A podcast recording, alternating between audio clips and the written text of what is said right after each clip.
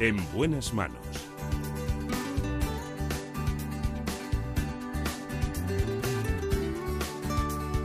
El programa de salud de Onda Cero. Dirige y presenta el doctor Bartolomé Beltrán.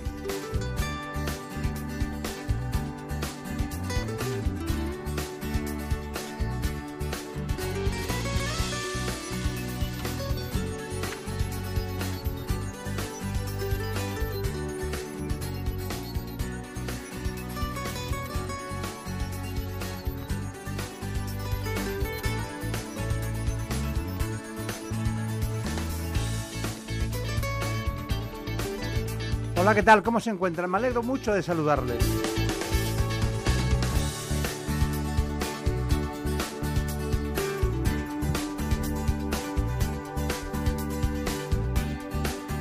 Vamos primero a cuidar la vista. Lo vamos a hacer con el oftalmólogo de la Clínica La Zarzuela de Madrid, el doctor Miguel Zato.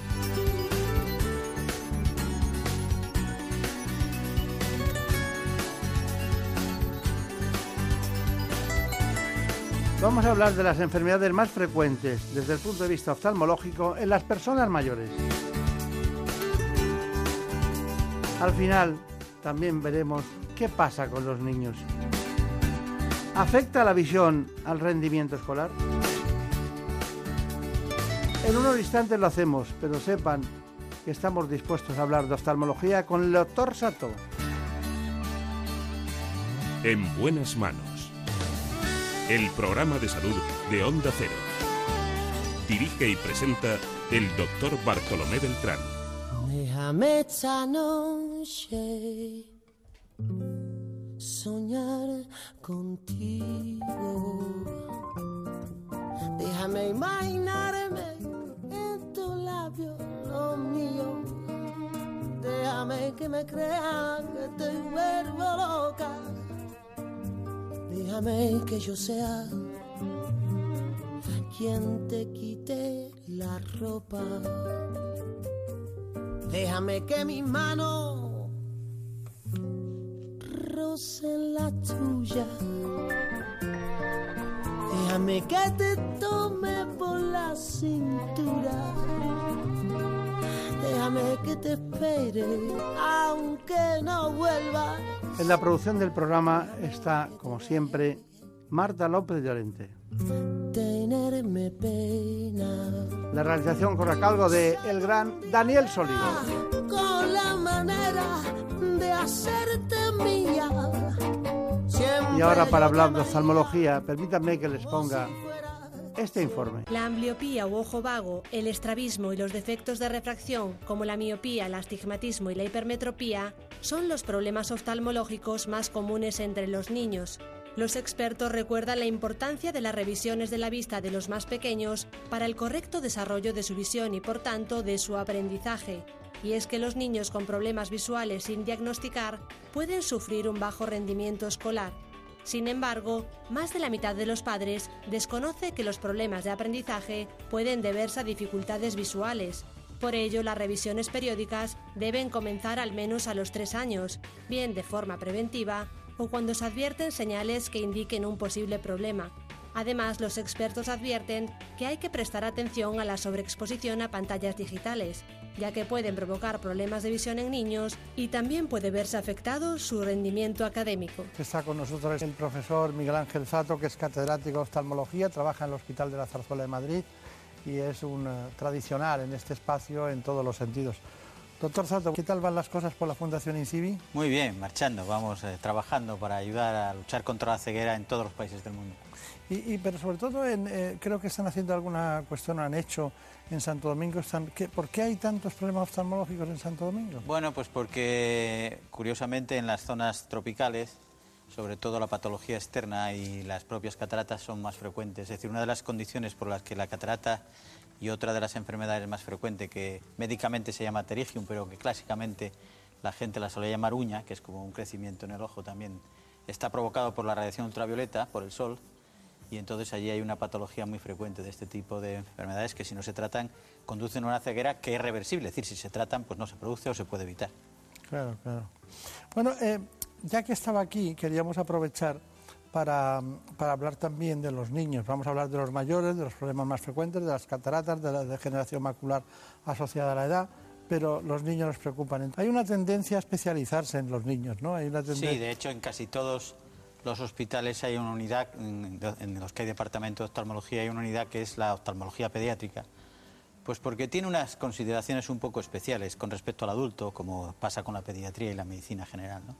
Básicamente es que nosotros cuando nacemos no tenemos desarrollado el sistema visual, se desarrolla con el aprendizaje. Es decir, una enfermedad que pasa en un adulto no altera el desarrollo visual, pero una enfermedad que pasa en un niño para el desarrollo visual, aunque se cure la enfermedad. Y eso es una de las condiciones por las cuales la oftalmología en el niño es un poquito muy, o más especializada que la propia oftalmología general como tal. Claro, claro. Y, y lo del estrabismo siempre es un caballo de batalla, ¿no? Sí, bueno, primero porque es una mm, patología que vamos a utilizar términos que entendamos todos, que es muy- bastante frecuente en, lo- en los niños y lo que provoca básicamente es que al no tener alineados los dos ojos, tener un ojo desviado con respecto al otro, pues el cerebro mm, se le plantea un lío. ¿Cuál imagen uso? ¿La del ojo que está mirando, la del otro, la de los dos? Y entonces lo que hace el cerebro es tomar por lo más sencillo, suprime una de las dos imágenes para no tener problemas. Y entonces, en el estrabismo lo que se produce básicamente es que sin tener ningún- la- ninguna lesión orgánica que nos impida ver, el propio cerebro limita la visión para no tener para no ver doble. Y por eso es una causa de pérdida de visión importante también en los niños. Bueno, una de las más importantes, ya lo hemos visto en el vídeo, lo que llamamos ambliopía, que es el término médico, a mí me gusta utilizar mucho más los términos que conocemos todos, es el término médico de decir que el ojo se ha vuelto vago, que no trabaja sin lesión aparente. O sea, el ojo está sano, podría ver perfecto, sin embargo el cerebro no usa esa imagen, no se desarrolla y detiene la- el desarrollo de la función visual. Claro. Eh, em, se ha avanzado mucho en el tratamiento quirúrgico, en el tratamiento en general del estrabismo, ¿no? Sí, ha habido eh, avances importantes. Básicamente algunos de ellos han sido muy curiosos, como la introducción de la toxina botulínica. La toxina botulínica que se introduce, en la primera cosa que se introduce es en oftalmología, no con otros fines que luego después ha tenido, neurológicos, de otro tipo, sino que las primeras pruebas eh, por los años 80 del siglo pasado se empezaron a hacer en, oftalmología para tratar o intentar eh, corregir estos, estos estrabismos. De hecho, nosotros participamos ya hace muchos años en el estudio en los niños, porque primero se hizo en adultos, por, por aquello de ver qué pasaba primero en adultos, se vio que no, que te- no tenía contraindicaciones y se empezaron a utilizar en los niños. Y eso fue una de las técnicas que varió bastante eh, la técnica quirúrgica. Y luego, pues obviamente, cada vez se va mm, precisando más en la corrección quirúrgica del estrabismo. Claro, claro, claro. Bueno, eh, estamos hablando de la misma composición eh, bioquímica o química eh, cuando hablamos de toxina botulínica que la que utilizan en, en estética como en las migrañas o en los problemas de cefaleas que utilizan los neurólogos. Exactamente la misma, lo único que varía es la concentración y la zona de aplicación. Claro. ¿eh? Pero exactamente, es decir, la primera utilización fue la oftalmológica, precisamente para. Se, se- se coloca con unos electrodos en los músculos del ojo para variar su potencia y de esa forma conseguir alinear eh, los ojos. Es muy útil en niños muy pequeños y cuando ya estamos más desarrollados, que el cerebro ya tiene sus funciones muy hechas, es más difícil alterarlas y por lo tanto en- se utiliza más en cirugía precoz del estrabismo. Tengo unas ganas de ir al tema de los mayores y de la actualidad, pero no puedo evitar preguntarle una cosa. ¿Cuándo hay que llevar un niño al oftalmólogo? Pues hay lo que llamamos las barreras. ¿eh? Si no tiene sintomatología de nada, el, el pediatra, la verdad es que trabajamos muy en común con los pediatras en este, en este tipo. Si no tiene ninguna sintomatología de nada, o sea, está un niño que tiene una evolución normal, eh, normalmente ahí está la barrera de los cuatro años. A, a una persona normal, es decir, a una persona que no se nota nada a los cuatro años. Eh, ¿Y por qué esta barrera? Es muy sencillo. Porque la agudeza visual se está desarrollando desde los ceros hasta los cuatro años y progresa desde los cuatro hasta los ocho todos los tratamientos antes de los cuatro años son muy, eh, ten- tienen un 99% de probabilidades de tener éxito. A, a partir de los cuatro años baja la probabilidad de éxito y a partir de los ocho prácticamente es casi, casi dificilísimo mejorar el ojo vago que estábamos hablando. Claro. Ahora, si tiene sintomatología en cuanto la tenga, es decir, si el, el niño guiña los ojos, si el niño se acerca mucho a las cosas, si el niño se separa mucho de las cosas, si el niño tiene dolor de cabeza, si el niño tiene algo en el aspecto externo de los ojos, como una pupila blanca o, están enrojecidos o tiene un ojo torcido, obviamente, pues entonces en el momento que pase es cuando hay que ir al oftalmólogo, no, no dejarlo para ver si es un poco más mayor y se le pasa solo. Sí, porque luego la achacan a los niños, son cosas de niños. No, no, cuidado, que hay cosas que no es que el niño tenga esa costumbre, es que el niño empieza a tener patología. Si el niño lo hace es por algo, o sea, el niño lo que no es es tonto, es todo lo contrario, es listísimo, mucho más listo que un adulto, porque su sistema nervioso central se lo permite mucho mejor que un adulto. Entonces, si el niño toma alguna postura, algún vicio, es que está compensando algo. Eh, es muy fácil, por ejemplo, un niño, esta es una patología muy frecuente, un niño que entra y está siempre mirando con la cabeza torcida. El niño está haciendo eso porque así ve mejor. Y entonces, no, no, es que el niño tiene la manía de poner la cabeza para un lado o otro. No, no acuda usted porque una de las causas de tortícolis es la visión. Y entonces un niño, vamos, de hecho hay muchos niños que incluso hacen contractura después en el cuello porque constantemente están mirando con la... Y probablemente a lo mejor solo sea un defecto de refracción o tiene un estrabismo o tiene alguna otra patología más importante. Pero hasta con un pequeño astigmatismo puede pasar eso. ¿Cómo se nota que es catedrático de oftalmología? Lo explica fantásticamente bien. ¿Su segundo apellido? Gómez de Liaño, sí. Es un apellido que era tradicionalmente, históricamente fue muy bueno en el ámbito de la, aparte de grandes jurídicos, en el ámbito de la oftalmología pediátrica. Sí, sí, efectivamente, por tradición en mi familia se han dedicado casi siempre a la oftalmología pediátrica. Sí, sí, que le seguimos desde hace mucho tiempo. Estamos hablando del Hospital de la Zarzuela en Madrid. Eh, bueno, allí acudo, acudió nuestro querido compañero Javier Saz y hizo un trabajo que a mí me llama mucho la atención, que son de lentes intraoculares, pero era un caso muy especial.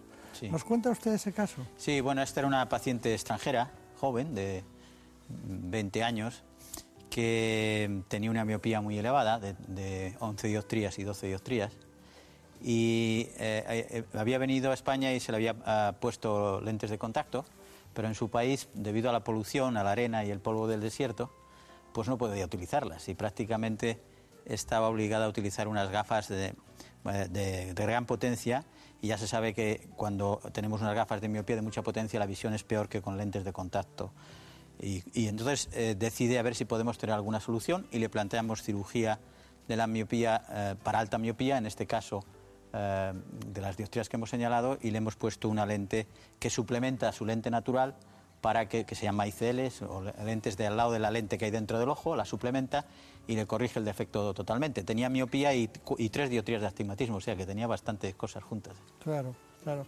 Bueno, en este caso, bueno, es una intervención que se hizo por este motivo, pero la lente intraocular se puede utilizar prácticamente en todas las patologías, porque la lente eh, soluciona uno de los problemas, pero también a veces se puede, tener, yo qué sé, eh, mm, degeneración macular y necesitar una lente porque se tienen cataratas eh, también que cabalgan con ellas, ¿no? Sí, sí, de hecho las prótesis de este tipo intraoculares se desarrollan mucho a finales del siglo pasado, desde los años 80, y han tenido un gran avance tecnológico durante este siglo, durante el siglo XXI.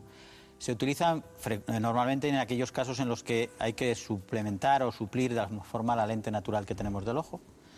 Y entonces eh, las hay de muchos tipos, las hay para eh, corregir defectos de refracción, las hay para corregir cataratas, las hay para corregir la vista cansada, las hay en, pacientes que tengan, como hemos dicho, degeneraciones maculares y que hacen un aumento, eh, magnifican la, imagen mucho o hacen como si tuviéramos un telescopio intraocular. Es decir, que es una, una tecnología que se está desarrollando enormemente, que es muy segura en cuanto a su tolerancia intraocular. Eh, el ojo es un sitio privilegiado inmunológicamente para tolerar prótesis y que pues, representan una gran cantidad de la actividad quirúrgica en todo el mundo la implantación de, prótesis de este tipo. Bueno, tenemos un asunto que no podemos irnos sin resolverlo, la degeneración macular asociada a la edad. ¿Quiénes tienen los riesgos y cómo se manifiesta y qué, y qué hacen ustedes? Sí, esto realmente es el caballo de batalla de lucha contra la ceguera en el primer mundo, exclusivamente, porque, claro, cuando hablamos de luchar contra la ceguera siempre pensamos en el tercero o en el segundo mundo, pero en el primero también hay, poca, pero hay y la causa más frecuente en estos momentos es esta degeneración de la mácula, que para que todos nos entendamos, en la retina, dentro del ojo, en el fondo del ojo, hay una zona muy pequeña, pero que es la zona donde más agudeza visual se tiene, que se llama mácula. ¿eh? Entonces es una zona muy pequeña dentro del, ojo, que es la que nos permite leer, o como cuando miramos a una persona nos permite reconocerle la cara y saber quién es. Vemos el bulto, pero esa zona es la que ve la cara e identifica al personaje. Bueno, pues eh, mm, por desgracia, eh, como vamos teniendo cada vez más años de, vida, de edad media, pues existe un proceso degenerativo como en el resto del sistema. Eso es un sistema nervioso central, es un trozo de cerebro fuera. Entonces, existe un proceso degenerativo que eh, va destruyendo por, degeneración esta zona. Y entonces, por eso se llama degeneración macular ligada a la edad, porque se produce por envejecimiento realmente. Por lo tanto, ya estamos indicando que la van a padecer aquellas personas que ya tengan cierta edad. A partir de decir, con 20 años no se tiene esto, con 40 tampoco. Con 50 empieza a haber cambios que pueden sab- saberse que ya ese tipo de enfermo la va a tener y luego, pues claro, a partir de los 60 en adelante, hasta su final de vida es cuando más se desarrolla este problema. El problema de esta enfermedad, que como es degenerativa, como pasa en muchas enfermedades del sistema nervioso central, pues eh, andamos todavía sin saber muy bien la causa. sabemos ya muchas cosas, sabemos cosas que la facilitan, cosas que parece que la detienen y cómo tratar alguna de sus formas clínicas para, ah, de alguna manera, paliarla. Es una enfermedad que tiene dos grandes formas clínicas. La forma seca, en la que se produce una atrofia de esta zona de la retina, pero muy despacio y paulatinamente. Y la forma húmeda, que se llama húmeda porque sangra, ¿eh? porque tiene vasos nuevos que van a intentar reparar. eh, el organismo no sabe cómo reparar ese destrozo y manda vasos. Ahí es un sitio donde no puede haber vasos sanguíneos. Se neovasculariza, se llena de vasos nuevos aquello y sangra y, produce, se hincha, para que nos entendamos. Entonces, en este momento sí que hemos hecho un gran esfuerzo y avance la medicina en los últimos 15, 20 años. Hemos encontrado fármacos que inyectados en el ojo detienen estos vasos sanguíneos, los paran y no hacen. Entonces paramos la forma, vamos a llamar, más grave, la forma eh, aguda en la que prácticamente en un año pierde uno la visión, sino, y la transformamos en la forma seca, en la forma en la que va despacito, sin ese. Entonces ahí hemos hecho un gran avance. Al, al principio solo teníamos algún tipo de láser para tratarla. Eh, hemos superado la etapa del láser, hemos pasado ya a farmacología pura y dura y la tratamos con farmacología. Y en el futuro va a haber grandes cambios. Incluso ya estamos intentando alguna terapia con células madre para que reparen y, re- y re- vuelvan a diferenciar lo que estaba degenerado. De manera que son, resumiendo, pacientes mayores que van perdiendo la visión despacio por un proceso degenerativo. ¿Y qué podemos hacer para que eso no, no vaya más? Pues eh, sabemos varias cosas. Primero, no fumar. ¿eh? Es decir, eh, sabemos, de las pocas cosas que hemos identificado claramente, es que el fumar, la prevalencia de la enfermedad es mucho más alta que en los no fumadores. Segundo, si tenemos, sabemos que tiene un componente hereditario y entonces también se puede determinar genéticamente en estos momentos si uno tiene probabilidades o no. De hecho, a mis enfermos, a muchos, le preguntamos, porque hay enfermos que dicen, yo no quiero saber nada de nada, no me diga, doctor, no sé qué. No, ¿Usted ha tenido alguien en la familia que ha tenido esta enfermedad? Vamos a hacerle un estudio genético para ver si usted puede también tener la enfermedad. Y lo único que tenemos así de, hábitos saludables, el ejercicio y todo esto está demostrado que impiden o retrasan esto y sobre todo los antioxidantes. Antioxidantes en dosis altas, sabemos que eh, en el proceso de generación se libera mucho radical libre que quedan bloqueados por los antioxidantes. Y entonces es lo único como de forma general que se puede hacer para decir retrasar la evolución del proceso. Pues tenemos que hacerlo todo. En los antioxidantes ya estamos. Sí, sí, claro. Los Eso ya estamos. Estamos y además no solamente son buenos para esto, sino para otras muchas, otras Claro, muchas cosas. claro, claro. Bueno, pero eh, en el aspecto divulgativo nosotros hemos preparado esto de degeneración macular asociada a la edad. La degeneración macular asociada a la edad es la principal causa de ceguera en personas de más de 50 años y afecta a más de 30 millones de personas en el mundo. Se trata de una alteración degenerativa del centro de la retina o mácula, que es donde reside la nitidez de la visión central. Existen dos tipos, la húmeda, que es la forma más severa, y la seca, que representa el 90% de los casos. Esta afección no produce dolor y ocasiona un deterioro progresivo de la vista. Además, puede afectar a un solo ojo o a ambos. Los síntomas más comunes son la visión borrosa, colores percibidos sin brillo y manchas borrosas en la visión central. El problema es que resulta difícil realizar actividades cotidianas como leer, conducir, ver la televisión e incluso reconocer caras. Por eso el diagnóstico precoz es clave para iniciar un tratamiento que evite la progresión de la enfermedad. Cómo se pone la pasión en cada uno de los conceptos innovadores que ha matizado el doctor Zato. Con esto nos bastaba para andar por la calle, ¿no? pero con lo que ha matizado usted, pues nos vamos eh, muy satisfechos. Pero tenemos eh, algo que parece que tiene un nombre de tumor, pero no lo es. Es una hipertensión intraocular, es el glaucoma. Hemos preparado este asunto. El glaucoma es la segunda causa de ceguera en el mundo y se debe a un aumento de la tensión ocular que provoca lesiones en el nervio óptico. Se han llegado a identificar hasta 60 tipos y sin embargo todavía se desconocen con exactitud las causas de su aparición. El glaucoma suele afectar a ambos ojos aunque de forma asimétrica. Un ojo puede tener un mayor grado de lesión que el otro. Entre los factores de riesgo destaca sin duda el envejecimiento, aunque también puede aparecer en edades tempranas. Otros factores son los antecedentes familiares, la miopía alta y el uso de algunos medicamentos como los corticoides. Se calcula que en todo el mundo hay más de 60 millones de personas con glaucoma, cifra que va en aumento debido a la mayor esperanza de vida de la población. En nuestro país el número de afectados ya alcanza el millón, pero la mitad de ellos desconoce que lo tiene ya que la mayoría de las personas afectadas no presenta síntomas en las primeras fases de la enfermedad. Por eso se le llama el ladrón silencioso de la visión. Los expertos insisten en que la detección precoz y cumplir el tratamiento son determinantes para intentar evitar la ceguera. Bueno, ya con esto sabemos dónde estamos, pero ¿qué, quiere, qué quiere indicarnos? Bueno, pues fundamentalmente algo que ya se ha señalado ahí, esta es una enfermedad que lo que se provoca es una subida de la presión intraocular.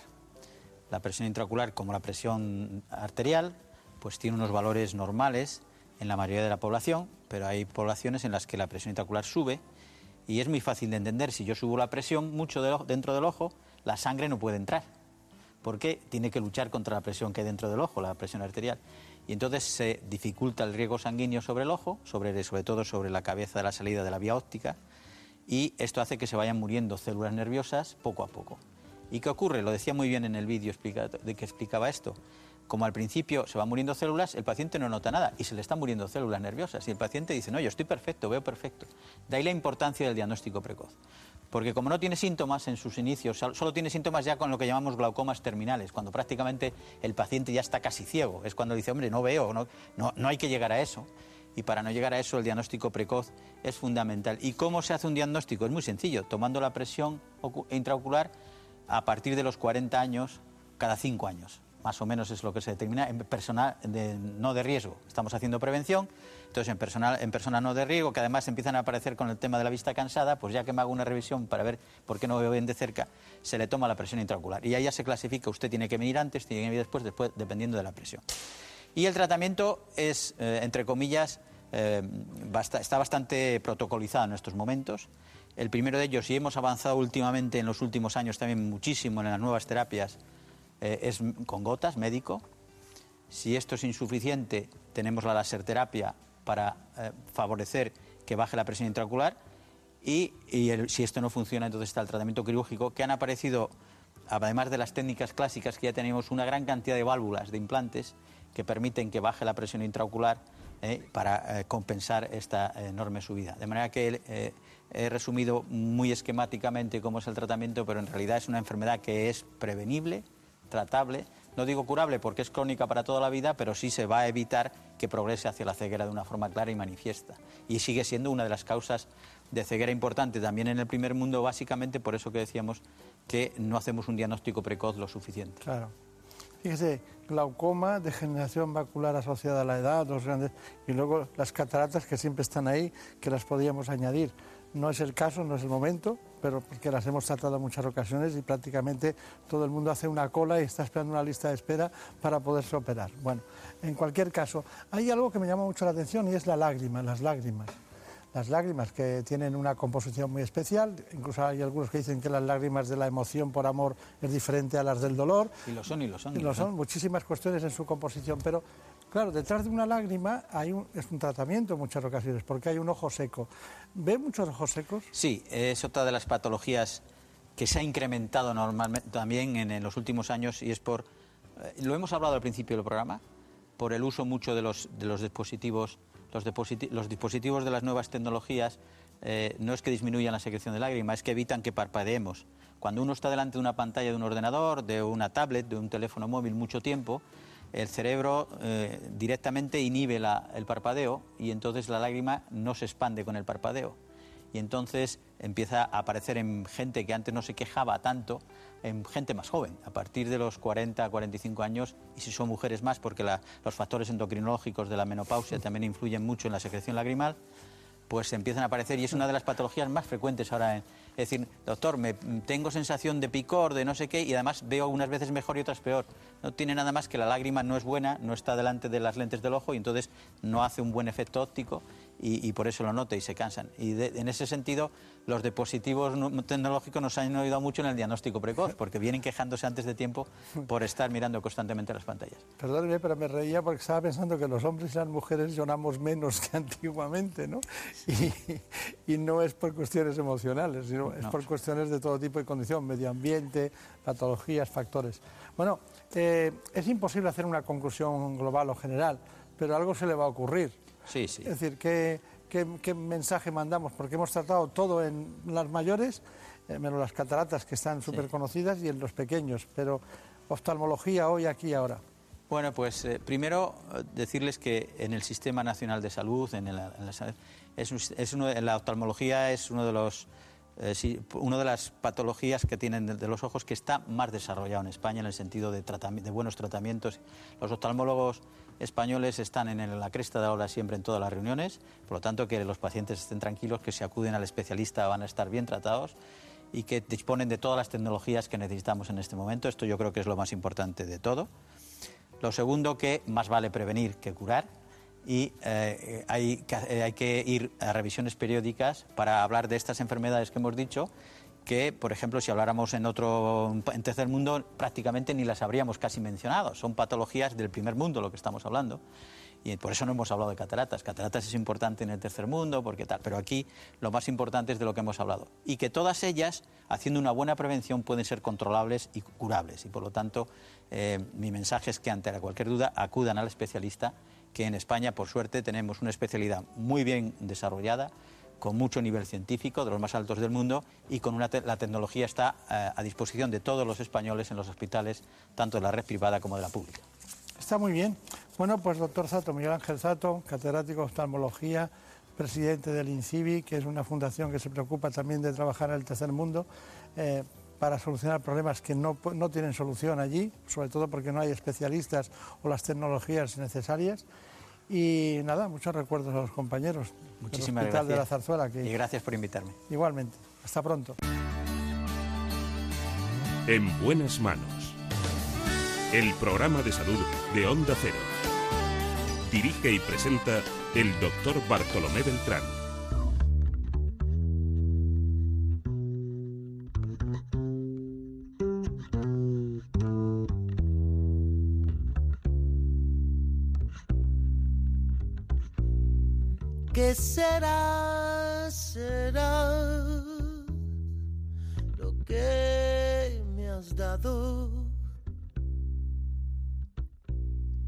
Que ahora a ti todo me sabe. Que con todas te comparo. ¿Qué será, será? que me has dado, que el más mínimo detalle me remonta hasta el pasado. ¿Qué será lo que me has dado? Que no me sale olvidarte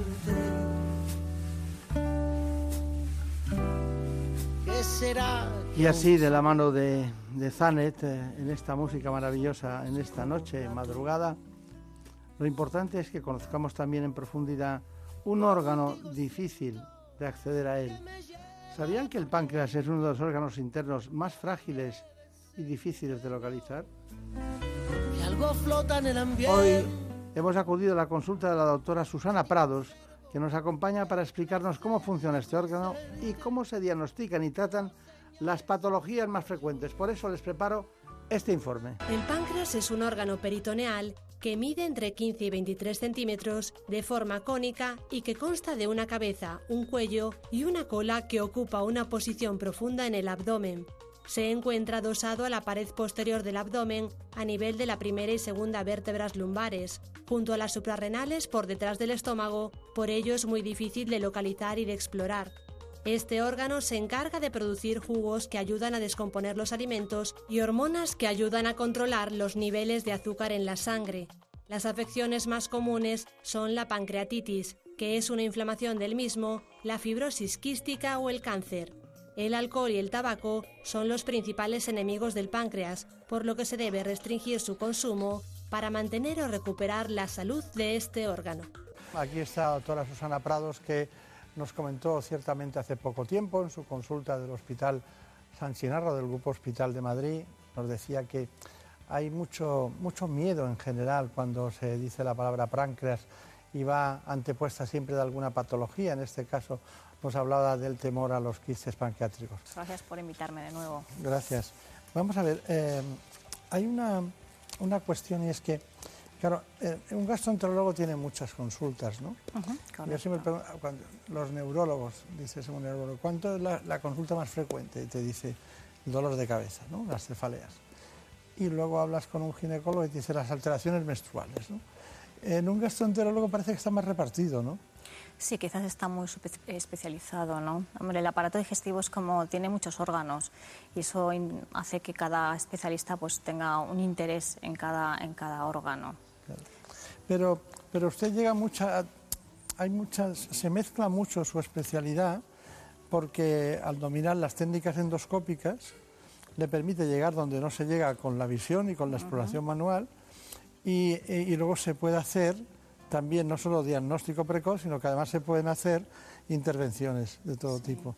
Con lo cual es una especialidad que se va creando muy rápidamente, en poco tiempo se va generando una especialidad muy superior a la, a la gastroenterología clásica, ¿no? Sí, bueno, yo creo que en los últimos 20 años la evolución de la gastroenterología ha sido impresionante, ¿no? Hemos pasado de una endoscopia muy convencional y muy sencilla, prácticamente diagnóstica, a una endoscopia pues completamente terapéutica e incluso pues semiquirúrgica, ¿no? O sea, ya somos capaces de pues de estirpar tumores precoces eh, en el colon, en el estómago, en el esófago eh, erradicar enfermedades también precoces, como la enfermedad de Barrett, por ejemplo, que hablamos en el último programa, o en el caso del páncreas, pues ya hay terapias específicas que van a tratamiento pues, de quiste pancreático o también incluso tratamientos eh, prequirúrgicos en el cáncer del páncreas. Mm. He, visto que, el, adenocarcinoma ductal de páncreas, eh, que para luego nos explica usted exactamente en qué consiste, pero parece ser que las personas tardan mucho tiempo en diagnosticarse. Y claro, luego resulta que, que los tratamientos pues, y las supervivencias son menores que en otros casos. Creo que recordar que a los cinco años estábamos hablando del 7,5%, del 8%. Entonces, claro, eh, ¿qué podemos hacer ahí? ¿Cómo nos ayuda usted en este bueno, aspecto? Principalmente es entender por qué, ¿no? O sea, quizás la, la primera imagen que ha mostrado usted de, lo que es el páncreas, ¿no? La parte anatómica. El páncreas es un órgano eh, que se encuentra eh, en el retroperitoneo, o sea, justo debajo, ¿no? De todos los, del peritoneo y de las asas intestinales, está por detrás del estómago. O sea, que es un órgano que en general, ¿no? Ya está escondido por sí. Eh, y luego la sintomatología. La sintomatología del cáncer de páncreas mm, no necesitas una gran cosa para que te dé sintomatología y a veces te da pues, simplemente un dolor de espalda, por ejemplo.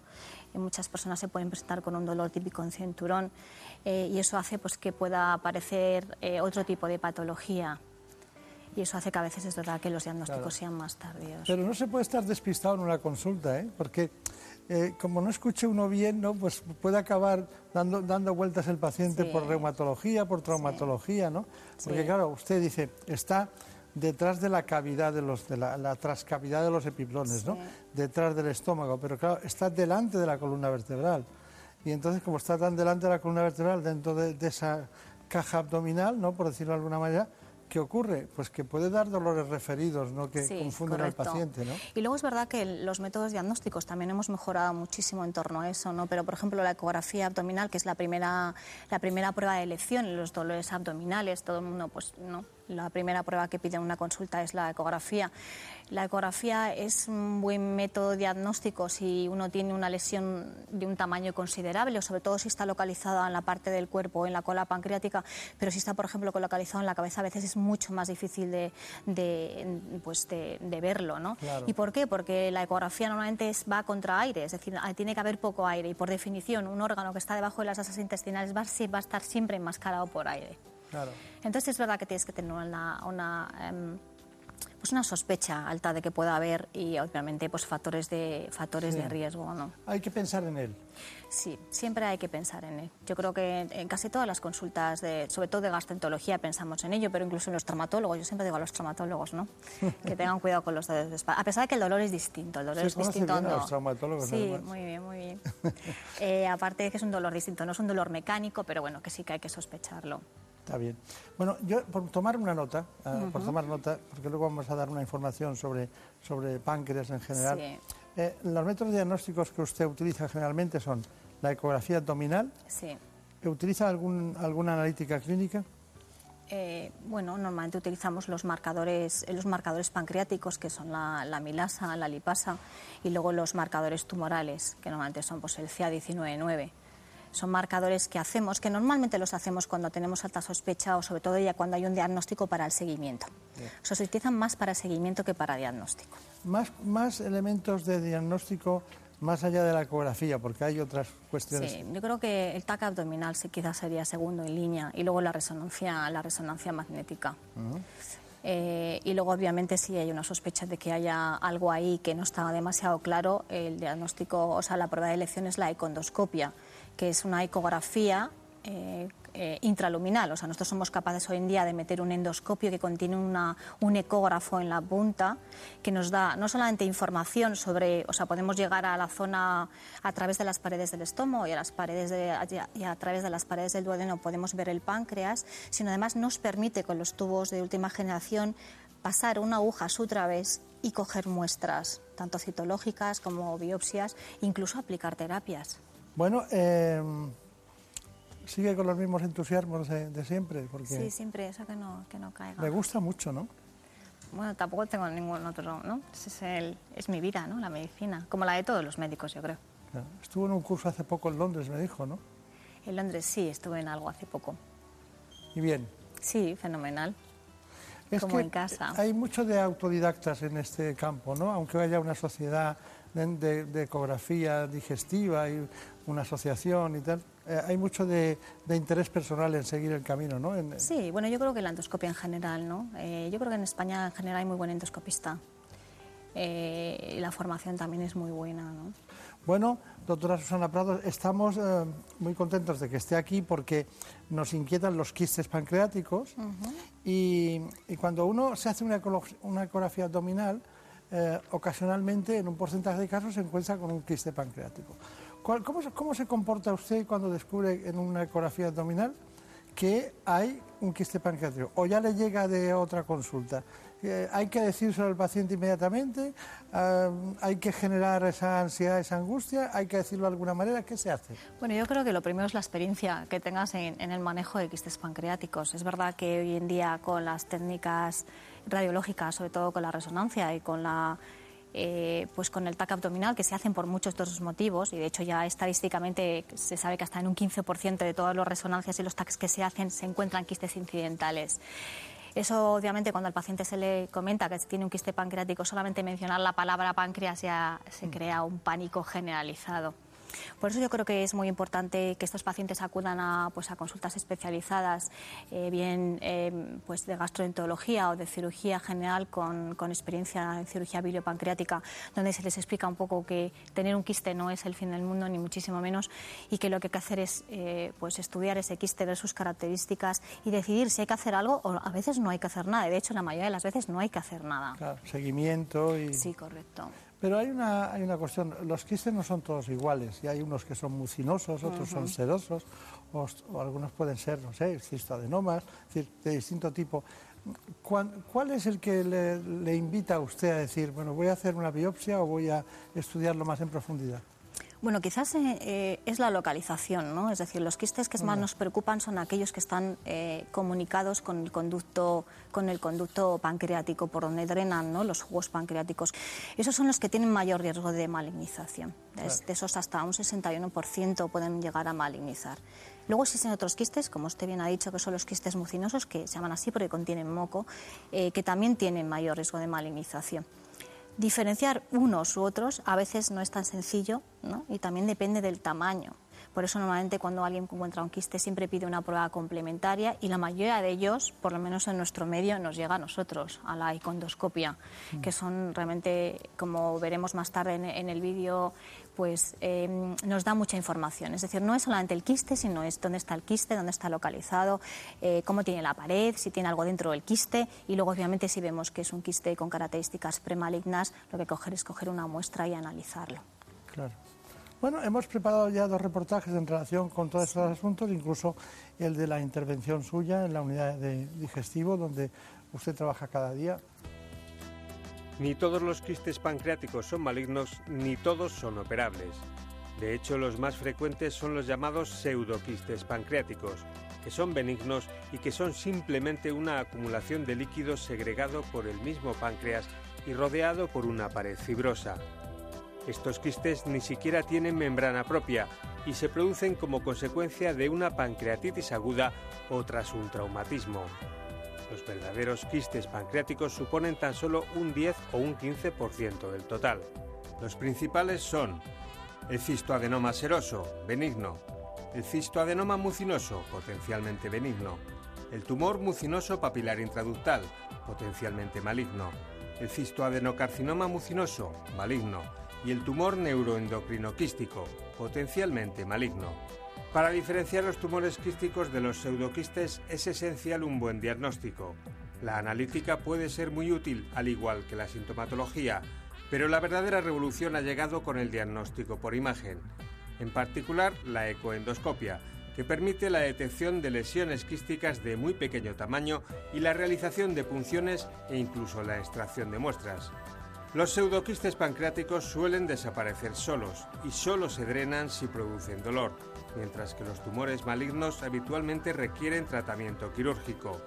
Una intervención difícil que en los casos más graves, si no son operables, pueden ser tratados con quimioterapia. ¿Qué tal lo hemos hecho? Muy bien, muy bien una buena clasificación. Sí, ¿verdad? Yo quizás diría algo, y es que ya no vemos tanto pseudoquiste como antes. Es verdad que es cierto que en las clasificaciones te vienen como primero. En nuestra experiencia no tanto, vemos más el quiste simple, no pancreático, que, que no hay que hacer demasiado, ¿no? El pseudoquiste es verdad que antiguamente era el más frecuente, pero está, eh, como bien han dicho ustedes, relacionado con los, con los cuadros de pancreatitis agudas o pancreatitis crónicas o con los traumas. ¿Cuál es la actitud posterior, no? Eh, usted llega un momento en que abandona, nunca se abandona al paciente, lo abandona, diríamos, en, el, en su consulta para entregárselo a los cirujanos. ¿En qué casos hace eso? Bueno, todos aquellos quistes que tengan, eh, que tengan potencial maligno, todos se discuten en los comités médicos quirúrgicos. Eh, ¿Por qué? Porque, bueno, siguiendo guías clínicas, y ya existen guías clínicas y consensos internacionales, no desde hace mucho tiempo. Es decir, los primeros consensos internacionales llegaron en el, pues en el 2005 inicialmente, 2012, y hasta pues el año pasado, en 2016, salieron las guías internacionales de, de la Sociedad Americana de Gastroenterología. O sea que esto realmente se está eh, desarrollando. Eh, pero sí que está claro que determinados quistes, y principalmente los quistes que comunican con el conducto principal, son quistes con un alto potencial maligno, hasta un 60%, y esos quistes siempre los discutimos en los comités. Claro.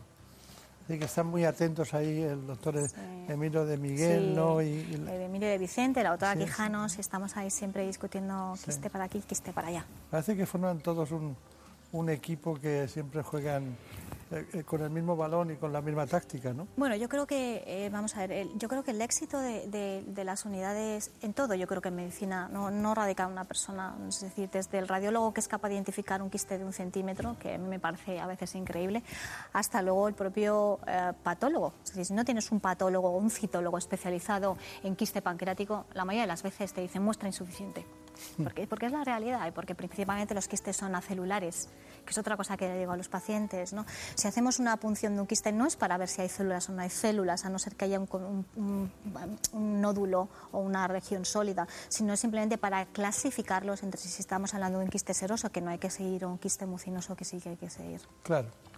Bueno, eh, hemos llegado a las palabras mayores. No, no podíamos pasar por los quistes de páncreas sin llegar al cáncer de páncreas, ¿no? Hemos preparado este trabajo para situarnos. Cada año se diagnostican cerca de 6.500 casos de cáncer de páncreas en España. Tumores que al no causar síntomas de inmediato en cerca de un 80% de los casos no se detectan a tiempo, pero cuando los síntomas aparecen suelen ser vagos e imperceptibles, coloración amarillenta de la piel y los ojos, dolor en el abdomen y la espalda, pérdida de peso y fatiga. Dado que frecuentemente se diagnostica tarde y se disemina rápidamente, el cáncer de páncreas puede ser difícil de tratar. La cirugía es el único tratamiento curativo, pero sin embargo solo son operables el 20% de los pacientes. Además, la recaída de la enfermedad es muy frecuente, en más del 60% de los casos. La diabetes, la pancreatitis crónica, algunos trastornos hereditarios y el tabaco son los principales factores de riesgo de la enfermedad. De hecho, existe una relación entre el número de cigarrillos y el riesgo de desarrollar este cáncer. Eh, pero el éxito para empezar a ver eh, eh, diagnósticos de todo tipo, con ah, ecografía abdominal o con, o con radiología o diagnóstico por imagen, no es del 100%, no se ve el 100% de un cáncer. Muchos expertos acaban en este tiempo de la historia viendo muchos casos y acaban diciendo, esto seguro que es un cáncer, pero luego ¿cómo se demuestra? Bueno, principalmente diagnosticándolo y biopsiarlo. A veces está claro, pero hoy en día, eh, teniendo en cuenta que eh, el cirujano va a tener que estirparlo, eh, o bien el oncólogo va a tener que dar quimioterapia o radioterapeuta va a dar radioterapia, siempre se necesita una muestra, una histología. Entonces, principalmente todos pasan por una, por una, una toma de muestras, o una biopsia o una muestra de citología. Claro. Eh, son resecables, otros no son resecables. ¿Qué quiere decir ese- ese- esos conceptos? Bueno, el problema del páncreas es, es su, su localización, ¿no? Es decir, en, en el vídeo que han enseñado es un órgano que está rodeado de los principales vasos del cuerpo.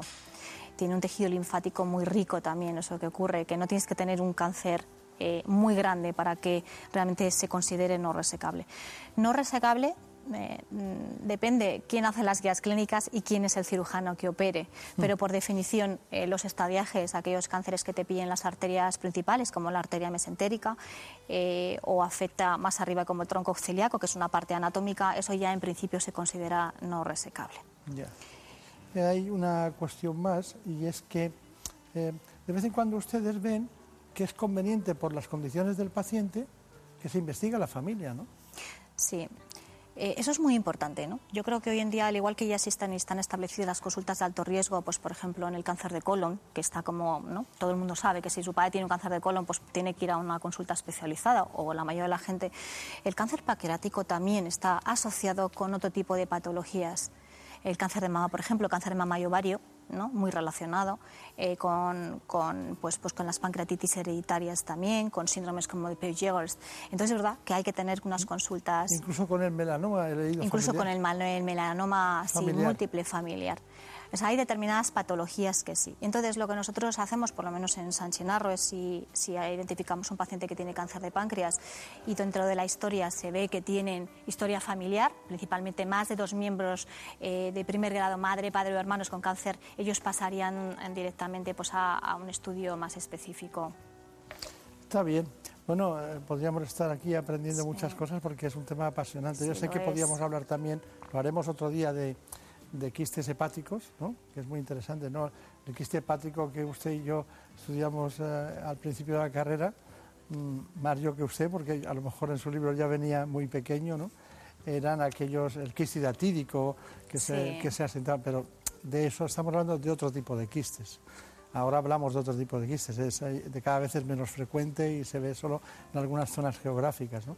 Pero como lo importante era para nosotros el quiste, el quiste pancreático, ¿cuál es su conclusión después de todo lo que hemos hablado? ¿Qué, qué le diría en general a cualquier paciente que lo tenga, lo pueda tener o, o que haya ido hace poco a una consulta y esté con la duda de si es mucinoso, si es ceroso, si es... Bueno, principalmente que no entre en pánico, ¿no? Aunque eso es fácil decirlo, claro, cuando pues, Claro. en principio uno no tiene un quiste, pero sobre todo investigarlo, o sea, transmitir el mensaje que no todos los quistes eh, son malignos, que a Dios gracias la mayoría son benignos y que la mayoría no van a generar un cáncer de páncreas. Pero incluso en el escenario de que fuesen quistes mucinosos, el hecho solamente de haber pillado en la fase quística, por así decirlo, ya tiene mejor pronóstico que obviamente en un cáncer ya establecido. Lo que hay que estar en un centro especializado donde tengan equipos em, eh, multidisciplinarios, donde tenga un buen patólogo que te sepa, pues, a- obviamente, coger la muestra e interpretar la muestra correctamente.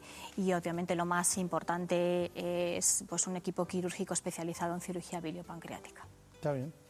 Bueno, pues como siempre ha sido un placer. Le tiene que dar muchos recuerdos a, a los especialistas en cirugía que tanto nos ayudan Eso lo haré. y que, y que saben tanto, ¿no? Yolanda Quijano y el doctor Emilio Emilio de Vicente. de Vicente, sí. todo el equipo. le da usted recuerdos. Pero también les vamos a decir que si tienen eh, vómitos, dolor y sobre todo una ictericia, un- un color amarillento de la piel, eh, que no hace falta que sea un quiste, pero pueden estar en el camino de tener algún problema pancreático, convendría que acudieran a una consulta Sí, sí, sí, como la suya, son ¿no? signos de alarma. Los signos de alarma siempre requieren una consulta urgente, sí. La ictericia, desde luego.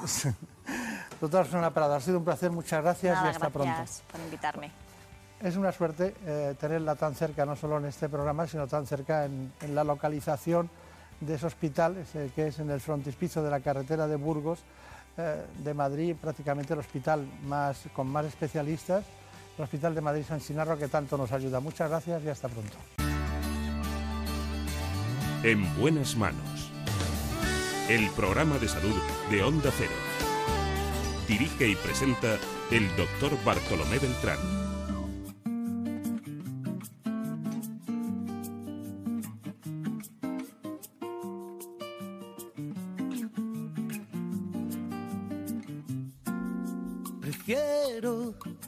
Hacer caso a la cabeza. Me quedo con esos que ni se lo piensan. Prefiero a darlo por hecho.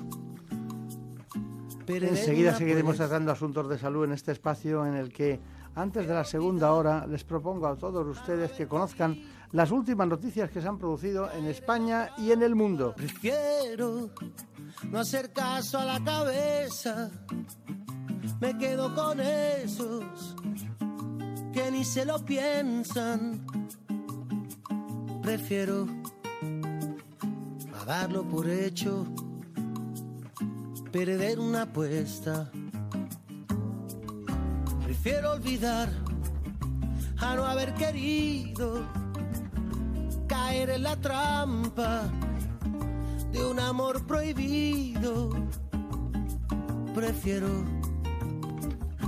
poquito de nada que más de lo mismo.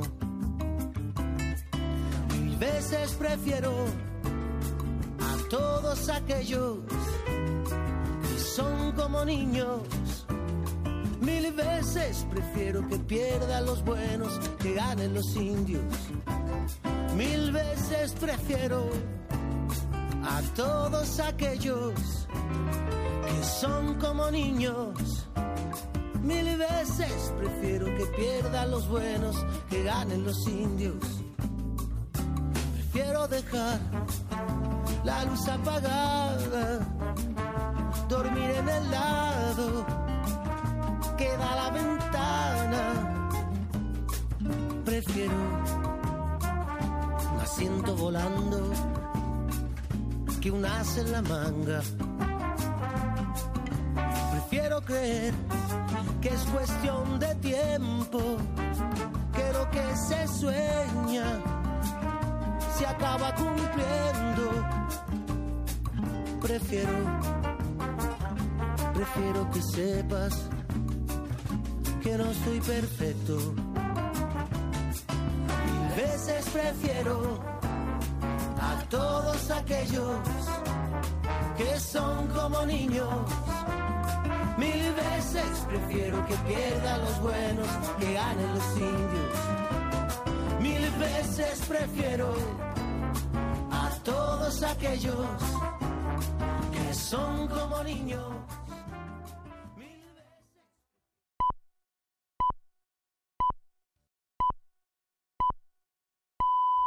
Son las 5 de la mañana, las 4 en la comunidad canaria.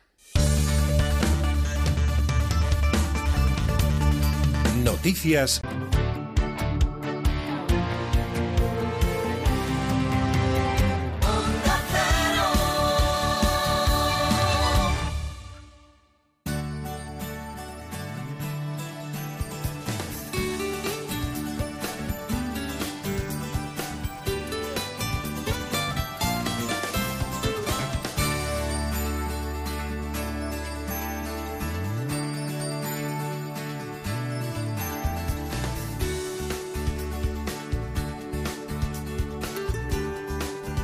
En buenas manos.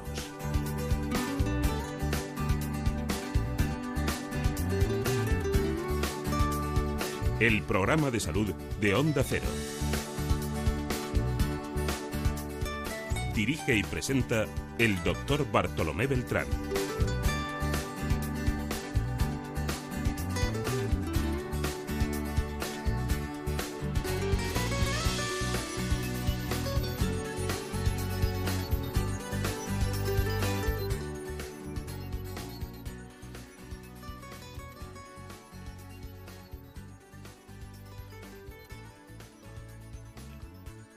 Los últimos tiempos también hemos querido hablar de la hernia discal y, cómo no, de la escoliosis en los niños y, en este caso, también en los mayores, de la estenosis del canal.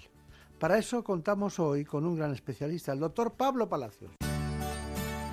En buenas manos.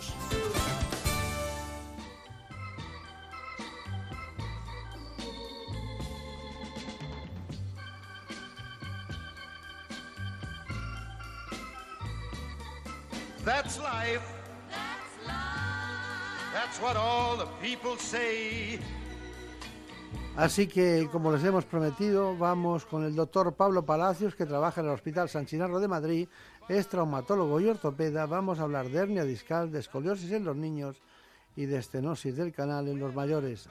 Sin más dilación, les propongo este informe. La columna vertebral proporciona soporte estructural al tronco y rodea y protege la médula espinal. Además, aporta puntos de unión para los músculos de la espalda y para las costillas. Para permitir el movimiento, la columna vertebral tiene que ser flexible. Por eso no está compuesta por un solo hueso, sino por 33 vértebras separadas, dispuestas una encima de otra y sostenidas por un sistema de músculos y ligamentos. Unos cartílagos, los discos vertebrales, situados entre una vértebra y la siguiente, tienen la función de absorber los impactos durante actividades tales como caminar, correr y saltar, permitiendo la flexión y extensión. Hay varios problemas que pueden alterar la estructura de la columna o lesionar las vértebras y el tejido que las rodea. Entre ellos están infecciones, traumatismos, tumores, enfermedades como la espondilitis anquilosante y la escoliosis, o los cambios óseos fruto de la edad, como la estenosis espinal o las hernias discales. Estas enfermedades provocan dolor cuando se presionan la médula o los nervios y también pueden limitar el movimiento. El tratamiento varía según la enfermedad, pero algunas veces incluyen aparatos ortopédicos para la espalda y cirugía. Bueno, pues agradecemos mucho en esta mañana que el doctor Palacios, Pablo Palacios, esté con nosotros. Él es el jefe del servicio de traumatología y ortopedia del Hospital Madrid San Chinarro, muy cerca de aquí, en la zona de la carretera de Burgos, en Madrid. Los que conocen Madrid saben perfectamente que es una de las grandes salidas de la capital. Bueno, y además el único hospital precisamente en esta gran área. Doctor Palacios, ¿qué tal va todo? Pues gracias a Dios, muy bien. Sí, ¿no? Bueno, pues quería saber una cosa. Eh, usted tiene, en la consulta tiene, van llegando pacientes de distinto tipo y condición, pero claro, los pacientes llegan eh, para tratarse de muchas cosas en traumatología ortopedia. ¿Cuáles son las patologías más frecuentes que usted ve en, en lo que hemos dado a llamar, vamos a hablar de la columna vertebral? ¿no? Efectivamente, cada, la columna vertebral es eh, un asiento de patología enorme y cada, cada diagnóstico tiene su edad. Entonces, principalmente en la, la lumbalgia es una de las enfermedades más comunes que hay. Hay un estudio que decía que si alguien tiene la suerte de no morirse joven, el 100% de la población en algún momento a lo largo de su vida tiene una crisis de lumbalgia, tiene una crisis de dolor. Entonces estos dolores habitualmente llegan a la, a la, a la consulta. Es la principal causa de consulta, el dolor en la columna vertebral en cualquiera de sus segmentos. Y a partir de ahí, en función de la edad del paciente, pues es más común unas patologías u otras. Ya. Bueno, esa es la más frecuente de todas, pero claro, detrás de una lumbalgia puede no haber nada.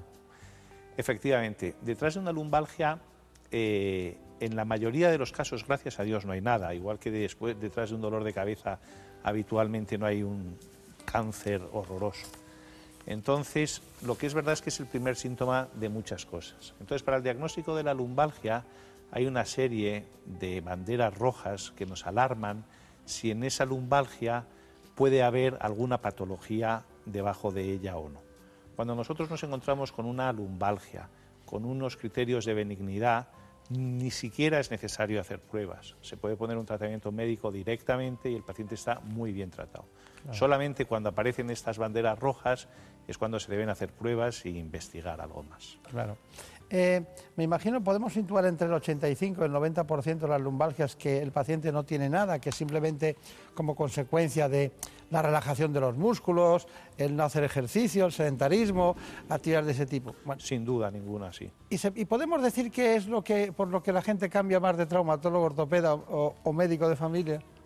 Es decir, que no se soluciona y piensan que como no se soluciona y a veces se soluciona, porque a veces hay suerte, ¿no? Pues la, la- yo creo que la, la causa del cambio habitualmente es por una falta de explicación por parte del médico. Cuando tú, un paciente te llega con una lumbalgia de tres días de evolución y sin ningún signo de alarma, y tú explicas que hacerle un estudio radiológico, por ejemplo, no cabe esperar encontrar nada y todo lo que puedes hacer es hacerle el daño de la radiación, el paciente lo entiende. Lo que pasa es que, por desgracia, en la masificación que en algunas ocasiones vivimos y sobre todo en algunos hospitales, yo tengo la suerte que el mío no, pero en otros tantos sí, no se explica todo lo que se debe y entonces el paciente no es que esté maltratado, es que se considera maltratado y en muchas ocasiones con razón. Y esto es lo que les hace cambiar de médico. ¿Y hay algunas veces que no le da ninguna medicación? Sí, muchas. Porque la causa principal de las lumbalgias inespecíficas es un desequilibrio de la musculatura paravertebral. Entonces, por desgracia, eh, digo por desgracia porque me incluyo en ese grupo de pacientes, el problema no es un problema de medicación, sino de hábito de vida. Tú tienes que cambiar tus hábitos de vida, esa vida sedentaria, de sobrepeso, de estrés, de pues, la vida que llevamos casi todos, por desgracia, en las grandes ciudades, es una eh, causa fundamental de lumbalgia. Claro. Entonces es mucho más fácil tomarte una medicina que no cambiar de tipo de vida. Bueno, es que además es una es, es recta con sus con sus eh, desviaciones que tiene antero posterior y el ángulo final de, la zona lumbar. Todo está bien, pero claro, ¿cómo se fijan las las, las apófisis eh, transversales? Pues con dos lomillos que van de arriba abajo. El solomillo, que nos gusta tanto en los animales, Bueno, pues los claro, eso es lo que se relaja y hace que la columna pierda, y entonces se desvía en alguna zona y provoca dolor. ¿no? Así es. Cuando se recuperan por distintas razones, con, con medicación o tal, hacen mal en seguir medicándose, lo que tienen que hacer. eh, Efectivamente. Ya al revés, en estas lumbalgias inespecíficas no mandamos como se hacía antiguamente el mandar reposo, reposo absoluto, reposo en cama, al revés. Lo que mandas es activación muscular lo antes posible, hacer una vida lo menos sedentaria y poderte incorporar. Si pones medicación es para que el paciente lo antes posible pueda incorporarse a una vida activa que genere la tonificación muscular necesaria. Cuando ponemos una columna recta sin cemento, lo primero que hacemos es poner unas, unas maderas o algo para Exacto. aguantarla, ¿no? Entonces aquí hay que aguantar de alguna manera la columna. Siempre yo explico a los pacientes que esto es como el mástil de un velero, que si los cablecitos que lo unen al casco están flojos, el mástil al final se romperá. pero el problema no está en el mástil, sino en los cablecitos que lo unen al casco. Tenemos que saber que la más frecuente de las hernias discales es la L4, L5, ¿no? Es donde... Sí, la charnela lumbosacra en general, L4, L5, L5, S1 son las dos más frecuentes. Más frecuentes sin bueno, eh, usted ya ha terminado de hacer el diagnóstico, ha hecho un diagnóstico, lo ha hecho incluso con radiología, con, con un TAC. Eh, en algún momento, si hay una compresión eh, nerviosa o medular, usted ya hace una resonancia, me imagino para tenerlo todo bien determinado. ¿Cuáles son las técnicas quirúrgicas más frecuentes que utiliza usted? Solo enumerarlas, luego ya iremos por alguna de ellas en matizaciones.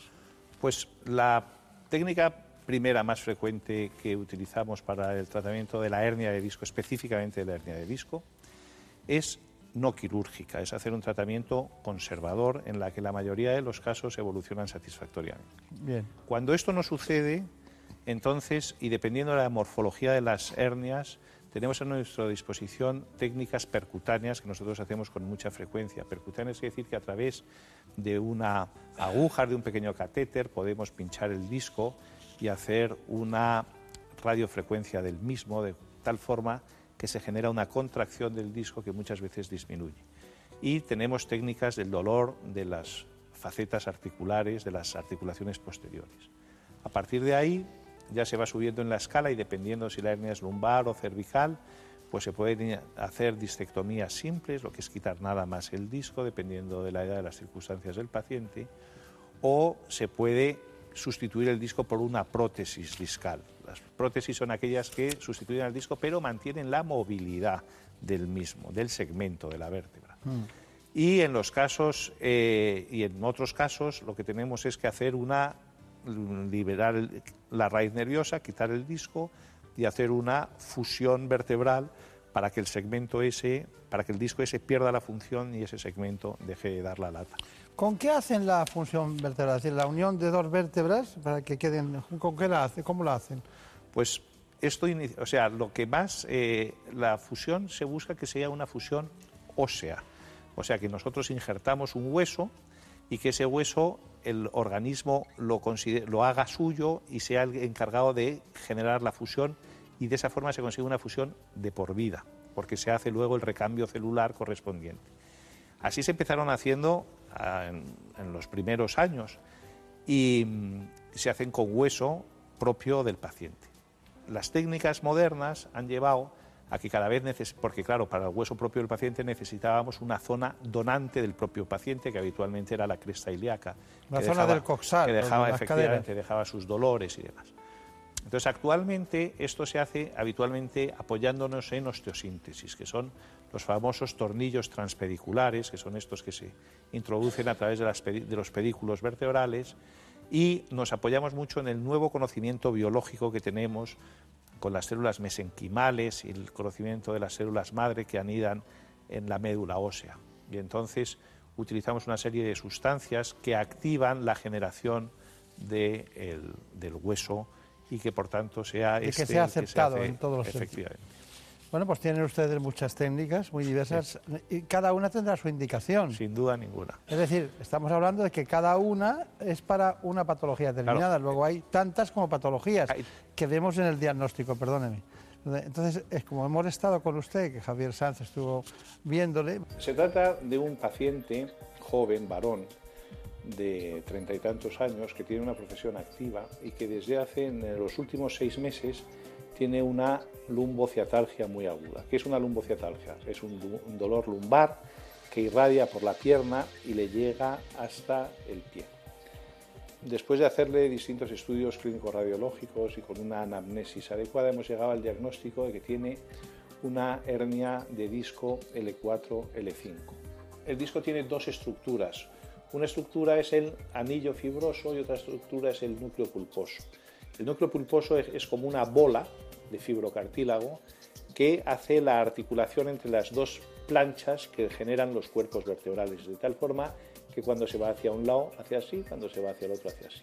Para que esa bola se quede en su sitio, alrededor de esa bola hay otra estructura eh, fibrilar que es el anillo fibroso, principalmente compuesta por colágeno. Este anillo fibroso en un momento determinado se agrieta y a través del anillo fibroso se sale el núcleo pulposo al canal por el que pasan las estructuras nerviosas. En este caso está representado cómo se sale, esto es una hernia extraforaminal que se sale por fuera del agujero de conjunción. Y entonces se ve como la raíz nerviosa que está saliendo ahí queda comprimida por la hernia. Y entonces tenemos que liberar esa raíz para que pueda el paciente ceder la sintomatología dolorosa que tiene. Un cirujano no es de una técnica, sino que la técnica es individualizada y todos los que hacemos cirugía de la columna, como en otros lados, hacemos todas las técnicas en función del diagnóstico del paciente. Hay algunos pacientes que creen que un grupo de cirujanos son más tendentes a una técnica u otra. No es cierto. todos los cirujanos utilizan la técnica más adecuada y utilizan todas las técnicas. La técnica más adecuada es la indicación quirúrgica. Sin duda. Que es como decir, cada, cada cosa tiene su tratamiento, igual que pasa con la medicación, pasa con la cirugía. No es que... Es que no es todo igual. No es todo igual, por eso lo contamos. Bueno, eh, nosotros teníamos la columna pendiente, hemos hecho el diagnóstico, hemos visto los tratamientos posibles quirúrgicos, cada indicación. Ahora nos cuenta usted la intervención que hizo, fue allí Javier Saz, estuvo con usted.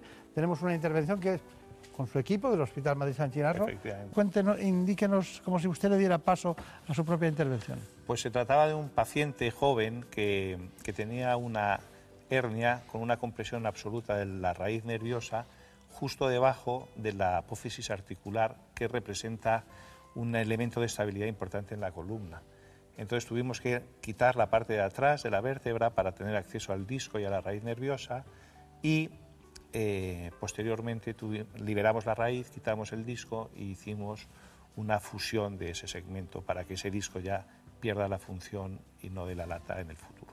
Claro. Hernias discales la consecuencia de la vida nos lleva a la estenosis del canal. Hay muchas personas mayores de 65 o 70 años que acaban teniendo hormigueos, que tienen molestias, trastornos. Se hace, ustedes hacen un estudio y acaban teniendo una estenosis del canal. Eh, ¿Se puede llegar a una estenosis del canal como consecuencia de una hernia discal con el tiempo? Sin duda, sí. La estenosis del canal no es más que una situación evolutiva, la estenosis del canal degenerativa, que es la más común de todas, no es más que una evolución de la patología degenerativa del disco. El disco empieza a degenerarse prontísimo, jovencísimo, o sea, ya con 18, 15, 18, 19 años se empiezan a ver fenómenos degenerativos discales. Y entonces estos fenómenos degenerativos van evolucionando y van generando los grados de estenosis que luego en la edad adulta se llega a tener. Los problemas de espalda están entre las afecciones más comunes que sufren las personas mayores de 65 años, pero la más frecuente es sin duda la estenosis del canal lumbar. De hecho, el 95% de los varones y el 80% de las mujeres padece este estrechamiento. Este trastorno consiste en la disminución de manera congénita o degenerativa de los diámetros del canal lumbar, donde están el final de la médula espinal y las raíces nerviosas sacras. Sus síntomas principales, que llegan a ser muy invalidantes, son dolor en la zona lumbar y en las piernas, así como hormigueos y pérdida de fuerza. También se conoce como síndrome del escaparate, ya que el paciente se tiene que parar unos minutos para que desaparezcan los síntomas. Esta patología tiene un gran impacto en la calidad de vida y elevados costes sanitarios, unos 6.000 millones de euros al año en España. Bueno, ha quedado claro esta explicación de la estenosis del canal. Vamos ahora con algo que no quiero olvidarme porque hemos hablado con una, habrá algunas personas que digan, pero mi niño, mi niño, estamos hablando de niños escolares en realidad, ¿no? Que tiene escoliosis, ¿no? Es también de la columna. hemos preparado este informe y luego vamos con las conclusiones. El dolor de espalda en niños y adolescentes se ha convertido en uno de los motivos de visita más frecuente a las consultas médicas. Los expertos calculan que hasta un 25% de los escolares acude al médico por este motivo. Las causas más frecuentes de este dolor son el sedentarismo, el transporte del material escolar y la falta de higiene postural, sobre todo al jugar con videoconsolas o usar el teléfono móvil. Factores que provocan una sobrecarga funcional en la columna vertebral del niño. Una de las recomendaciones de los profesionales es la elección y un uso adecuado de las mochilas, cuya carga no debe superar más de un 10 o un 15% del peso del pequeño. En la mayor parte de los casos, el dolor de espalda no es una enfermedad. Sin embargo, 3 de cada 100 niños en edad escolar sufren escoliosis, una desviación severa de la columna vertebral cuya procedencia se desconoce en el 80% de los casos y que aparece principalmente durante la etapa de crecimiento. El perfil más común en la escoliosis es de una chica adolescente alta y delgada. Esta patología provoca dolor y deformidad estética, por lo que el paciente ve afectada profundamente su calidad de vida. Está pensando en la esclerosis eh, infantil, eh, idiopática, que se da mucho en, mujeres, sobre todo jóvenes, y que les trastorna mucho la vida en todos los sentidos, ¿no? Es así. Así es. Es la más frecuente, ¿no? Sí, el, el 90%, 80-90% de las escoliosis son las escoliosis idiopáticas juveniles. De, las, juveniles, de las niñas, efectivamente, que son una proporción 9 a 1 con respecto a los varones. Pues atento a las niñas, ¿eh? a las niñas, que hay que cuidarlas a las niñas cuando tienen ese problema, sobre todo en qué edad hay que empezar a actuar. Bueno, los pediatras realmente en eso eh, son muy vivos, porque habitualmente es un diagnóstico que eh, nos lo mandan ya los pediatras porque ven que se empieza a desviar o incluso en los reconocimientos escolares es donde los ven. ¿Cuáles son sus conclusiones? ¿Quiere decir algo con final que recordemos? ¿Algo a recordar? Pues mis conclusiones son, número uno, que cuando uno tiene una hernia de disco no es sinónimo de que tenga que operarse, que la mayoría de las hernias de disco se resuelven sin necesidad de cirugía pero que algunas de ellas, por desgracia, mal que le pese a los pacientes, porque a nadie le gusta operarse de la columna, no queda más remedio que operarse. Y la cirugía que hay que hacer no viene determinada por la voluntad del médico ni por la voluntad del paciente, sino por las características específicas de la hernia. Y estas son las que nos harán elegir la técnica adecuada. Y que en España hay un nivel elevadísimo en el mundo de la cirugía de la columna, tanto entre los cirujanos ortopédicos como con los neurocirujanos, y que la gente puede estar muy tranquila, que, sea, que se fíe de su médico. Muy bien, pues nos fiamos en este caso hablando de traumatología y ortopedia de usted, que por eso le hemos traído para que nos hable de las hernias de disco y de la patología más frecuente de la columna vertebral. Así que muchas gracias, mucha suerte, recuerdos a los compañeros del hospital y hasta pronto.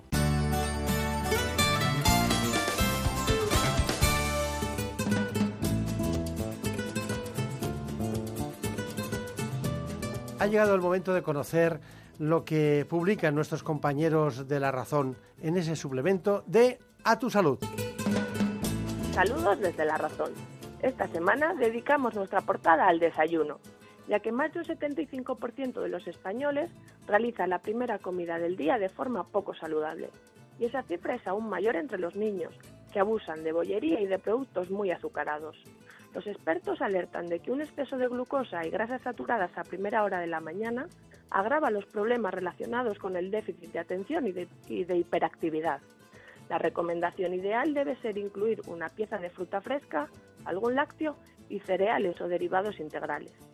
Y hablamos de fertilidad, ya que la conservación y donación de ovocitos amplía los márgenes de la maternidad.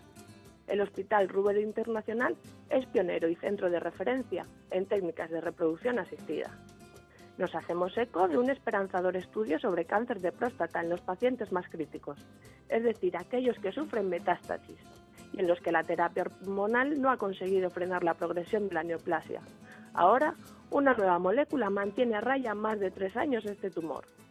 Otra importante novedad que contamos es que una nueva terapia reduce las inyecciones oculares necesarias para controlar el edema macular asociado a la retinopatía diabética, con una notable mejora en la calidad de vida de los pacientes, ya que ahora es posible tratar esta enfermedad con un solo pinchazo cada tres años. Y entrevistamos a Eduardo Pastor, nuevo presidente de COFARES, quien confiesa que llega al cargo con nuevos proyectos para seguir fortaleciendo el sistema farmacéutico español. Estos son solo algunos de los contenidos. Encontrarán más información en las páginas del suplemento a tu salud y durante toda la semana en nuestra web www.larazón.es.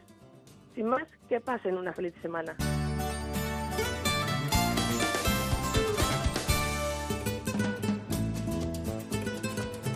Ha llegado el momento más ilustrado en el ámbito del conocimiento de la sanidad y la salud pública en España. Viene de la mano del Global, Gaceta Médica. Si quieren ustedes estar bien de salud y además saber lo que pasa en el ámbito sanitario, tiene la palabra, se la damos en este instante, Santiago de Quiroga. Comenzamos con el repaso de la actualidad sanitaria. El Global nos cuenta que la patronal de las farmacias, FEFE, advierte del lastre que supone el bajo precio de los genéricos. Y es que el observatorio de esta patronal asegura que esta es la razón por la que 800, bueno, 900 oficinas de farmacia han tenido que ser subvencionadas. Y es que ya saben ustedes que el principal ingreso que tiene ahora en términos de medicamentos la oficina de farmacia, pues son obviamente los genéricos. Damos un salto a Gaceta Médica.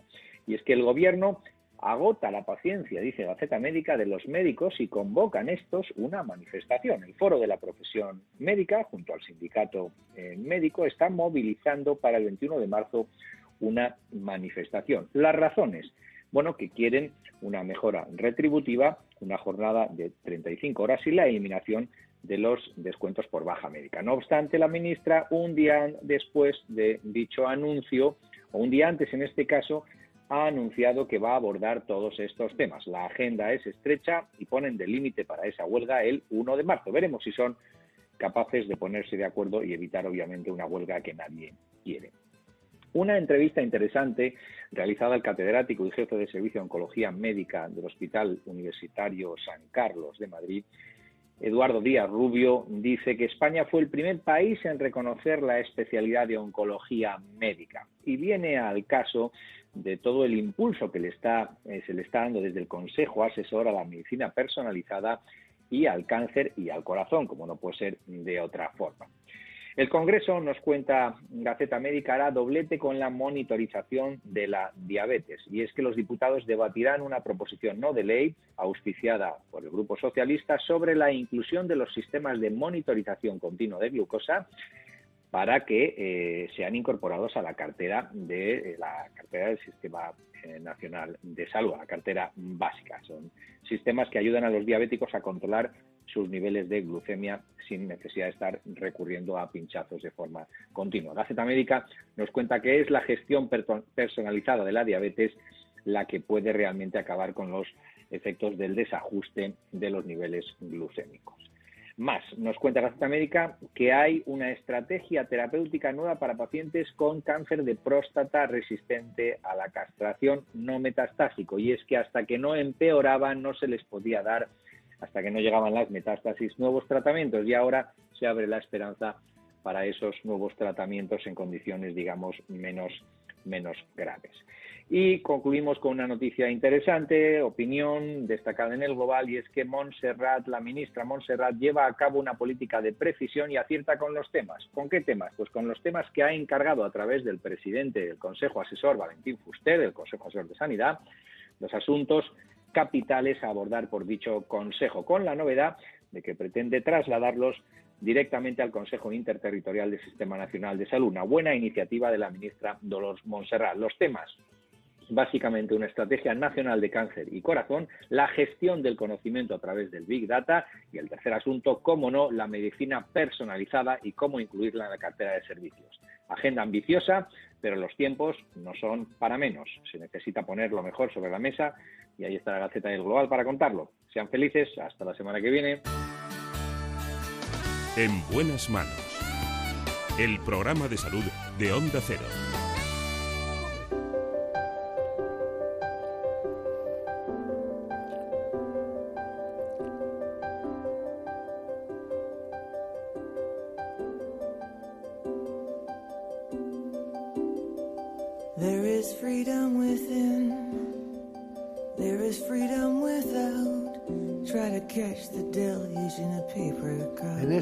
Tramo final del programa queríamos volver a un concepto fundamental que es la oncología.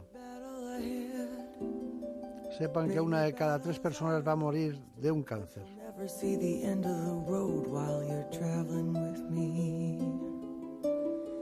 Y hoy les quiero contar que un 10% de los tumores de páncreas son en realidad tumores neuroendocrinos. Hemos recurrido hoy a un oncólogo que trabajaba en el Hospital Ramón y Cajal y ahora lo hace en el Anderson de Madrid. Se trata del doctor Enrique Grande. Para que ustedes se sitúen sobre tumores neuroendocrinos, una difícil palabra poco habitual en el lenguaje diario de los pacientes, vamos a hablar con el doctor Enrique Grande, pero antes les propongo este informe. Al contrario que tumores frecuentes como los de mama o colon, existen otros de menor incidencia como los neuroendocrinos, que son menos conocidos por la población.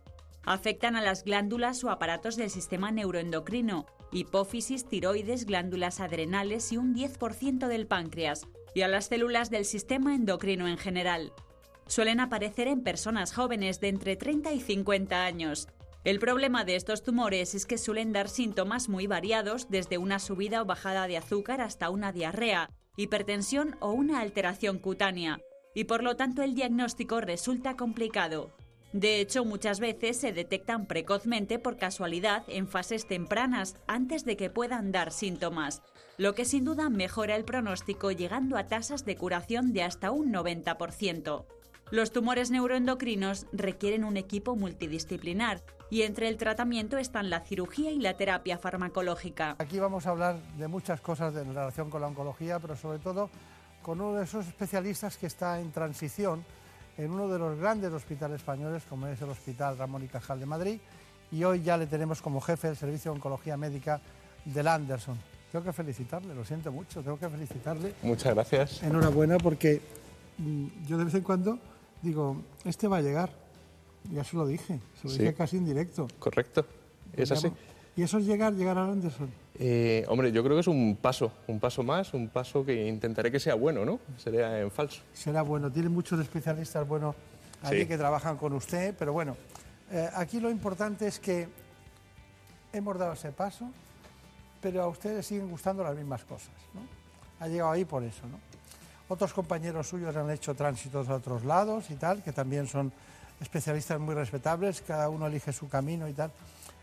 ¿Ha perdido el, eh, sin usted el Ramón y Cajal o, o- se mantiene la, la estructura firme y con, con un... porque hay grandes especialistas en Ramón y Cajal. Se mantiene y se mantiene más vivo que nunca. El Ramón y Cajal es un excelente lugar de trabajo donde yo lo único que tengo son palabras de agradecimiento.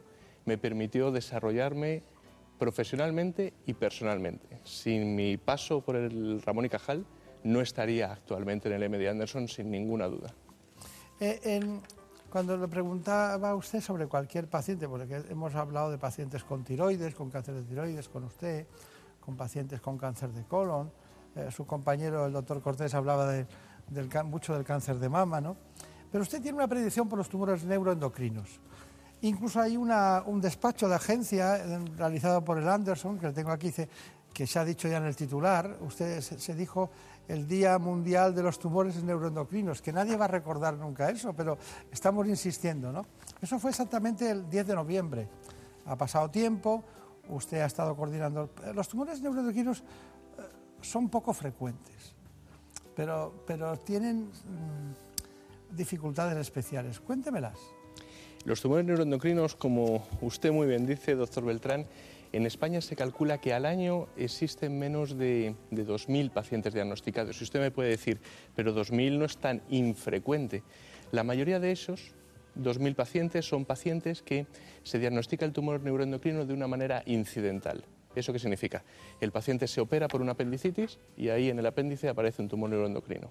El paciente eh, acude al médico por un dolor abdominal, se hace una ecografía y se diagnostica un tumor neuroendocrino o una, una ecografía renal y se diagnostica el tumor neuroendocrino. Es decir, la mayoría de los casos son pacientes que se diagnostican, se operan y ahí acabó el tema. El problema es cuando el tumor ha dado metástasis a distancia. Cuando ha dado metástasis a distancia, eh, los síntomas que puede inducir el tumor pueden ser muy distintos. Células neuroendocrinas hay en todo el cuerpo, desde la piel hasta todo el tubo digestivo, hasta los pulmones, hasta el páncreas, como hemos visto, y cada una de esas células puede dar lugar a un tumor. De tal manera que imagínese la cantidad de síntomas distintos que puede dar. Y encima le añado una cosa. Esos tumores neuroendocrinos, aproximadamente uno de cada tres, va a secretar hormonas. Con lo cual mezclamos los síntomas locales del tumor con un síntoma hormonal característico típico de cada localización. Por añadir algo divulgativo a lo que usted ha dicho, podríamos decir que no se confundan las metástasis de un cáncer con los tumores neuroendocrinos, porque tienen vida propia en cada sitio, ¿no? Es correcto. Es así. Pero habrá un estímulo, ¿no? Habrá algo que, que haga que, por ejemplo, dice, por ejemplo, tumores que tienen su efervescencia en el aparato respiratorio y que proceden, o hay algunos que son de digestivo que tienen su referencia también en el aparato respiratorio. ¿Me lo puede explicar? Ese, eh, es una muy buena pregunta y seguro que a sus eh, telespectadores le va a interesar mucho porque es un error que normalmente cometemos en, los medios de comunicación en general y en la sociedad en general. Eh, uno tiene un tumor primario y de ese tumor primario, esas células que componen el tumor primario, se escapan bien por la sangre, bien por los vasos linfáticos y llegan a otros órganos. Cuando llega a otros órganos y crecen esos otros órganos, esos son las metástasis de ese tumor primario. ¿Cuántas veces usted habrá, habrá oído, eh, fulanito tenía cáncer de huesos? El cáncer de huesos es extremadamente infrecuente. Lo que son muy frecuentes son las metástasis en los huesos de otro tumor que ha nacido en otro sitio. Por ejemplo, en próstata correcto. Hay cosas que añadir y es que dentro de que son escasos, ¿cuáles serían los más frecuentes? Los más frecuentes son los que ocurren en el tracto intestinal. Y el tracto intestinal, eh, vamos, que va desde la boca pues hasta, hasta el ano. ¿no? Eh, concretamente a nivel del intestino medio, que sería duodeno, yeyuno, eh, última parte del estómago, es donde se, ileón, es donde se concentran la mayor parte de estos tumores, seguidos por el tumor neuroendocrino de páncreas. Nosotros le tenemos un gran respeto al páncreas, ¿no? Es decir, eh, ¿usted cómo calcula la probabilidad de que alguien se cure de un cáncer de páncreas? ¿Qué es, qué es lo que eh, nos hace la esperanza de que se pueda, a los, plazos que usted dice, a cinco años, a diez años, pueda ir bien? O sea, ¿qué, ¿cuáles son los, los, datos que nos indican así, que eso puede solucionarse o que eso va a ser muy difícil de solucionar? El cuándo el cuándo lo diagnostiquemos. Si somos capaces de diagnosticar la enfermedad cuando está confinada en el páncreas, cuando no se han escapado esas células que hablábamos antes por la sangre o por las vías linfáticas, eh, ahí es cuando podemos hablar de curación del cáncer de páncreas en general y de los tumores neuroendocrinos de páncreas en particular. Eh, em, el, dato, el dato se pregunta porque ¿hay alguna diferencia geográfica eh, o alguna diferencia hospitalaria, geográfica de incidencia ¿sabemos algo del cáncer de páncreas por qué lo tienen las personas? Y segundo, ¿por qué se diagnostica tan tarde? Y tercero, ¿hay algún lugar del mundo donde se puede solucionar mejor? Eh, hay que distinguir, hay dos tipos de cáncer de páncreas. Cuando uno oye cáncer de páncreas en general, se refiere normalmente al 90% de los tumores de páncreas, que son los adenocarcinomas. Eh, luego está ese 10% aproximadamente que serían los tumores neuroendocrinos del páncreas. Son dos tipos de células distintas que conviven en el páncreas. El adenocarcinoma de páncreas es una enfermedad letal, es una enfermedad nefasta, es una enfermedad em, que difícilmente, aún diagnosticándola en una etapa inicial, nos puede dar muchos problemas a corto y medio plazo. Los tumores neuroendocrinos de páncreas son distintos, los tumores neuroendocrinos de páncreas, por regla general, no tienen ese crecimiento tan agresivo, eh, tienen un componente hormonal y de secreción de proteínas a la sangre eh, muy elevado y em, las técnicas, los tratamientos son totalmente distintos entre uno y otro. Está bien, está bien, está bien. Bueno, ya veo que es que, claro, es que cuando, cuando alguien dice que tiene un tumor de páncreas o un cáncer de páncreas, y claro, si el 90% son adenocarcinoma, estamos bastante bastante perdidos. Y luego la cirugía eh, limita las funciones en todos los sentidos y no queda un órgano que pueda sustituir a la producción de insulina, a la producción de glucagón. Es que lo tiene todo para ser negativo, ¿no? Incluso, no solamente eso, eh, la insulina y el glucagón, como ha mencionado, son eh, hormonas básicas para la vida, pero bueno, se pueden controlar más o menos. Voy un poquito más allá algo que al paciente le va a afectar incluso más la calidad de vida. El jugo pancreático secretado al tubo digestivo, como bien sabe, eh, es esencial para hacer bien la digestión. Está claro. La digestión la tenemos que hacer todos los días y varias veces. Imagínese lo que eso impacta en la calidad de vida del paciente. Bueno, ¿qué le parece si vamos con, después de los neuroendocrinos, de ese drama de los adenocarcinomas de páncreas y el 10% que no son que son neuroendocrinos y que usted está empeñado en solucionarlos, ha dedicado a esa minoría para luego seguir ante la imposibilidad de curar el más difícil. Vamos con lo que habíamos eh, pensado, hablar concretamente de cáncer de vejiga. Nosotros hemos preparado este informe y usted después nos matiza los datos. Vamos allá. El nuestro es uno de los países de Europa con mayor incidencia de cáncer de vejiga, con más de 14.000 casos al año, y afecta mucho más a hombres que a mujeres, y fundamentalmente a pacientes por encima de los 50 años. El tabaco es el responsable de la mitad de los casos, así como la exposición a productos químicos considerados carcinógenos. En la mayoría de los casos, la presencia de sangre en orina o hematuria es el primer signo de cáncer de vejiga, otros son orinar muchas veces o tener escozor o dolor. Su tratamiento dependerá del estadio en que se encuentre el tumor en el momento del diagnóstico, desde quimio y radioterapia en ocasiones de forma intravesical a cirugías más o menos extensas. Afortunadamente, dicen los expertos, el 75% de estos tumores se diagnostica en fases tempranas. Bueno, esa es la información. Cuéntenos, cáncer de vejiga, ¿qué tenemos que tener en cuenta? El cáncer de vejiga, por suerte, eh, es un tumor muy frecuente en nuestro país, como se ha dicho en el vídeo. Eh, creo que somos dentro de los tres países del mundo con mayor incidencia de, este tipo de, tumores. Y lo bueno que tiene es que eh, la sangre es muy escandalosa, de tal manera que una gota de sangre prácticamente tiñe toda la orina y entonces el, paciente cuando ve orina con sangre lógicamente se asusta y es un signo de ir al médico con relativa eh, urgencia. Eh, de todas maneras, em, la vejiga parece que, es un, que no tiene ninguna importancia, ¿no? Pero es importantísima para la calidad de vida, ¿no? O sea, y cuando tienen que hacer ustedes resecciones o alguna por un cáncer, es dramático, ¿no? Claro, eh, el que uno, uno se acuerda cuando le faltan las cosas, ¿no? La vejiga es esencial. ¿Cuántas veces uno va a orinar al día, no? Si no se tiene vejiga, si no se acumula la orina en, una bolsa, claro, esa orina tiene que salir o continuamente o cada muy poquito tiempo. Eh, eh, existen unas técnicas quirúrgicas que nuestros urólogos, por ejemplo, en el M. de Anderson lo hacen con una, un tacto extremadamente eh, increíble, que es, que es hacer una neovejiga. Hay unas pruebas diagnósticas, eh, concretamente, eh, que ustedes realizan. Javier Saz estuvo con el doctor García Prado y él nos va a llevar a sus, a sus alrededores, donde usted se levanta de su consulta y ve a los demás compañeros haciendo esto. Vamos con las pruebas diagnósticas. Para ver que efectivamente existe un tumor, pues podemos utilizar TAC, resonancia, e incluso para el diagnóstico de extensión, para ver qué grado de afectación tiene, se utilizan también otros tipos como de, exploraciones como el PET-TAC, que son técnicas híbridas que utilizan marcadores de medicina nuclear y exploraciones de radiología convencional, con lo cual pues, eh, son pruebas muy, muy óptimas.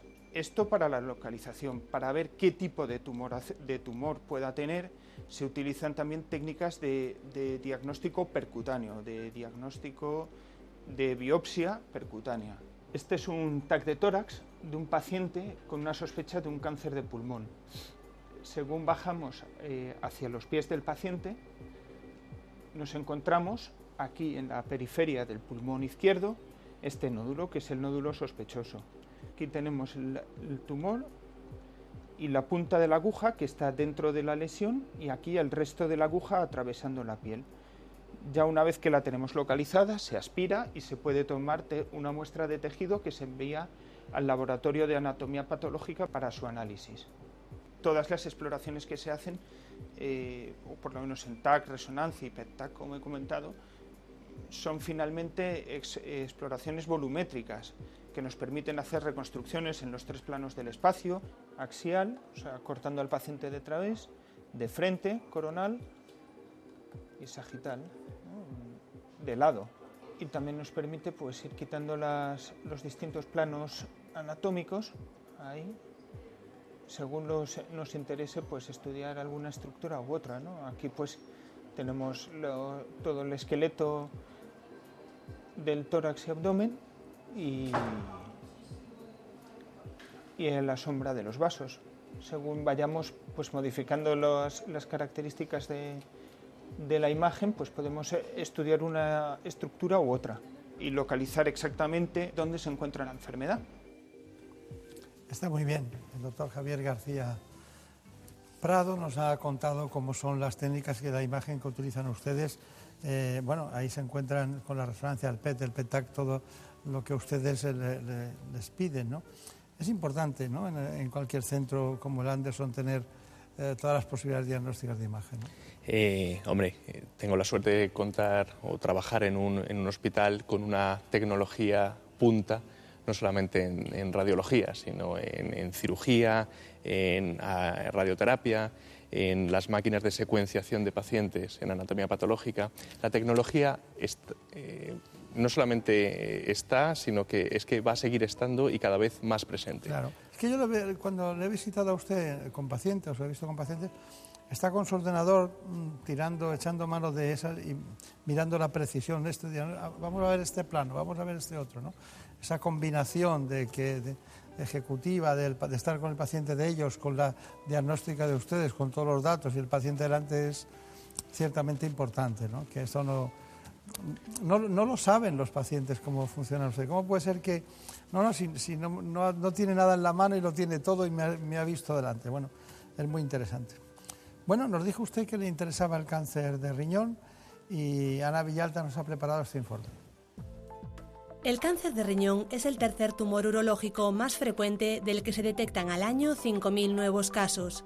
Suele aparecer a partir de los 50 años y es más frecuente en hombres que en mujeres, doblando su incidencia en ellos. El dolor lumbar, palparse una masa abdominal o presentar sangre en la orina son algunos signos de alarma, aunque en muchos casos la enfermedad no presenta síntomas. Y aunque existen diferentes tipos de tumores, el más frecuente es el carcinoma de células renales. Todavía se desconocen las causas de esta patología, pero los expertos señalan ciertos factores de riesgo. El tabaco, la obesidad, la exposición a ciertos productos químicos, la enfermedad quística renal adquirida y el abuso de analgésicos podrían aumentar su incidencia. Sin embargo, gracias a los avances en investigación, en la actualidad la supervivencia ha aumentado en más del 70% de los casos.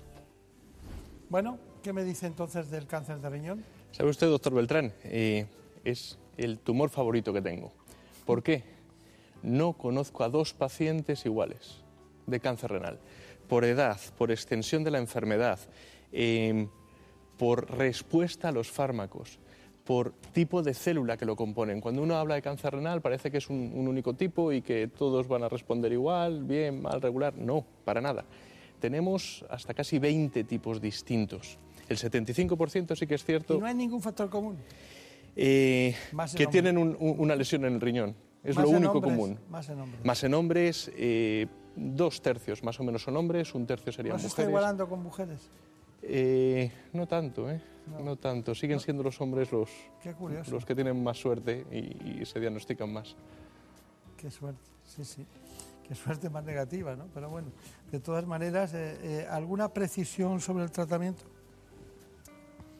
En los últimos 10 años hemos asistido a la aprobación por la agencia europea o por la agencia americana de 11 tratamientos distintos para el cáncer renal de células claras. 11. Eso es un hito en el mundo de la oncología, 11. Y lo bueno no es tener 11 posibilidades. No es decir, esta es mejor que esta, otra, tal. Lo bueno es mejor que la secuenciación de esas opciones no sé si dos opciones, tres opciones, cinco opciones, siete opciones, nueve opciones como he, llegado a tener en algún paciente, eso impacta en dos cosas. Impacta en la supervivencia global de los pacientes, se van beneficiando de una opción distinta tras otra, y sobre todo, y lo más importante, en la calidad de vida que estás ofreciendo a los pacientes en opción tras opción de tratamiento. Está bien, lo ha explicado claramente, y además... Eh, siempre verá el, índice de eficacia-respuesta de cada uno de los tratamientos, teniendo 11, pues es mejor. Es que usted ha explicado la variabilidad de, los, de, que no hay ninguno igual y luego la variabilidad de los tratamientos. Entonces ahí es un juego en el que ustedes tienen que inventar una nueva realidad, ¿no? Como todos los tumores, la experiencia en el manejo es clave. Claro, claro. No es que sea uno más listo que otro, mejor médico que otro, es más experto que otro. Sí, sí. Sí, sí, es una especie de inteligencia creativa que antes le llamaba el arte de la medicina, pero ahora es, inteligencia creativa aplicada a la eficacia y a los, y a los resultados de los tratamientos. Bueno, eh, también ha estado Javier Sanz en el Anderson y bueno, ya saben ustedes que le interesa siempre lo fundamental y, y, cuando hay posibilidades de ver radiocirugías o cirugías, en este caso la oncológica, tenemos estas conclusiones, sobre todo ha hecho este informe.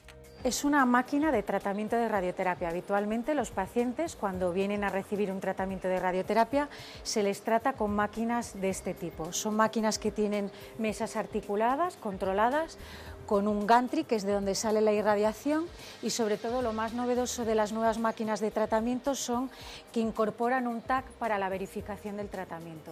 La radiocirugía es una técnica que ya llevamos un montón de años implementándola, pero que requiere una tecnología muy especial, muy sofisticada. Hay varias razones para ello. Primero, porque sean muy pocas fracciones, es decir, en vez de hacer venir una persona 20 días, le hacemos venir uno, dos, tres días para completar un tratamiento muy radical que en muchas de las circunstancias incluso evita tener que realizar una, una operación. Entonces, radiocirugía supone tratamiento radical para evitar un tratamiento quirúrgico y ya es, son tratamientos muy sofisticados. Casi todos los aceleradores hoy en día permiten técnicas de tratamiento como la intensidad modulada o la radiocirugía, en las que circunscribimos mucho la dosis que damos y por tanto disminuimos mucho la toxicidad comparado con tratamientos que hacíamos muchos años atrás con tecnología menos, menos avanzada. La IMRT es la revolución tecnológica en cuanto a que nos permite circunscribir la dosis, ser más agresivos, llegar a dosis mucho más altas, pero menos tóxico. Son técnicas muy sofisticadas, muy precisas y sobre todo, y lo más importante, muy poco agresivas. Muy bien, pues eh, la doctora Natalia Carballo. Parece ser que es una gran experta, ¿no? Excelente compañera y una gran conocedora de la oncología radioterápica. Un gusto trabajar con ella. Sí, sí. Hay, no, no, hay tantos en España, ¿eh? en este ámbito de la oncología radioterápica, pero bueno, eh, no, es fácil formarse porque hace falta mucho tiempo, mucha experiencia y hemos visto que era joven ¿no? en todos los sentidos. Bueno, eh, ¿qué me dice? ¿Cuál es su conclusión en esta nueva etapa y en estas patologías que hemos hablado? Hombre, para mí es un reto el empezar en el MD Anderson. El MD Anderson tiene una peculiaridad y es que es un centro monográfico de cáncer. Todos los compañeros que estamos allí, la doctora Carballo en oncología radioterápica, mi compañero Carlos Núñez en, en, urología, el doctor Javier de Santiago en ginecología, todos absolutamente nos dedicamos y nos centramos en el tratamiento del paciente con cáncer. Entonces, esa visión, esa eh, concentración de la experiencia que hablábamos es fundamental. Esa coordinación entre todos los miembros del hospital en favor del paciente de cáncer es fundamental no tenemos que competir con otras especialidades, con otros flujos. Todo el hospital está centrado y orientado al tratamiento del paciente de cáncer. Eso es algo eh, distinto totalmente.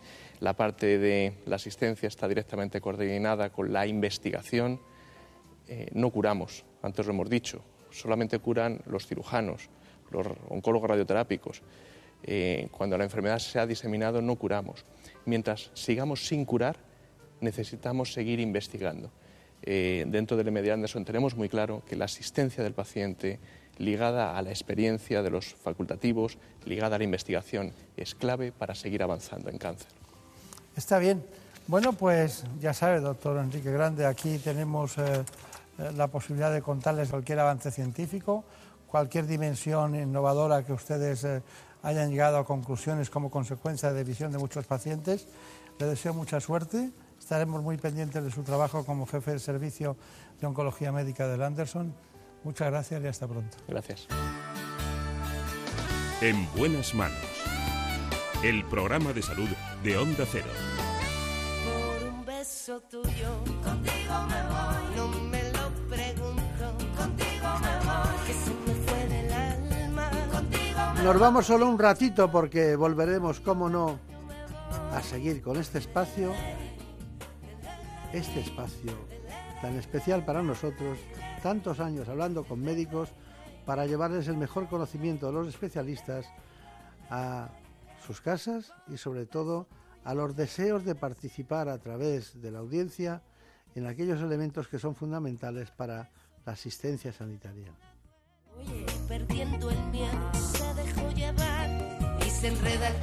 Hoy vamos hacia el paciente empoderado, el que tiene conocimiento de lo que le pasa.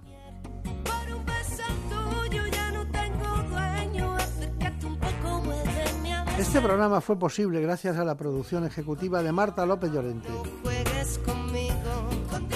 Participaron en los contenidos los compañeros del programa ¿Qué me pasa, doctor? que emite la sexta todas las mañanas de los domingos de 9 a 10. Dentro de un rato les invito a que lo vean. ¿Qué me pasa, doctor? De 9 a 10 de la mañana todos los domingos.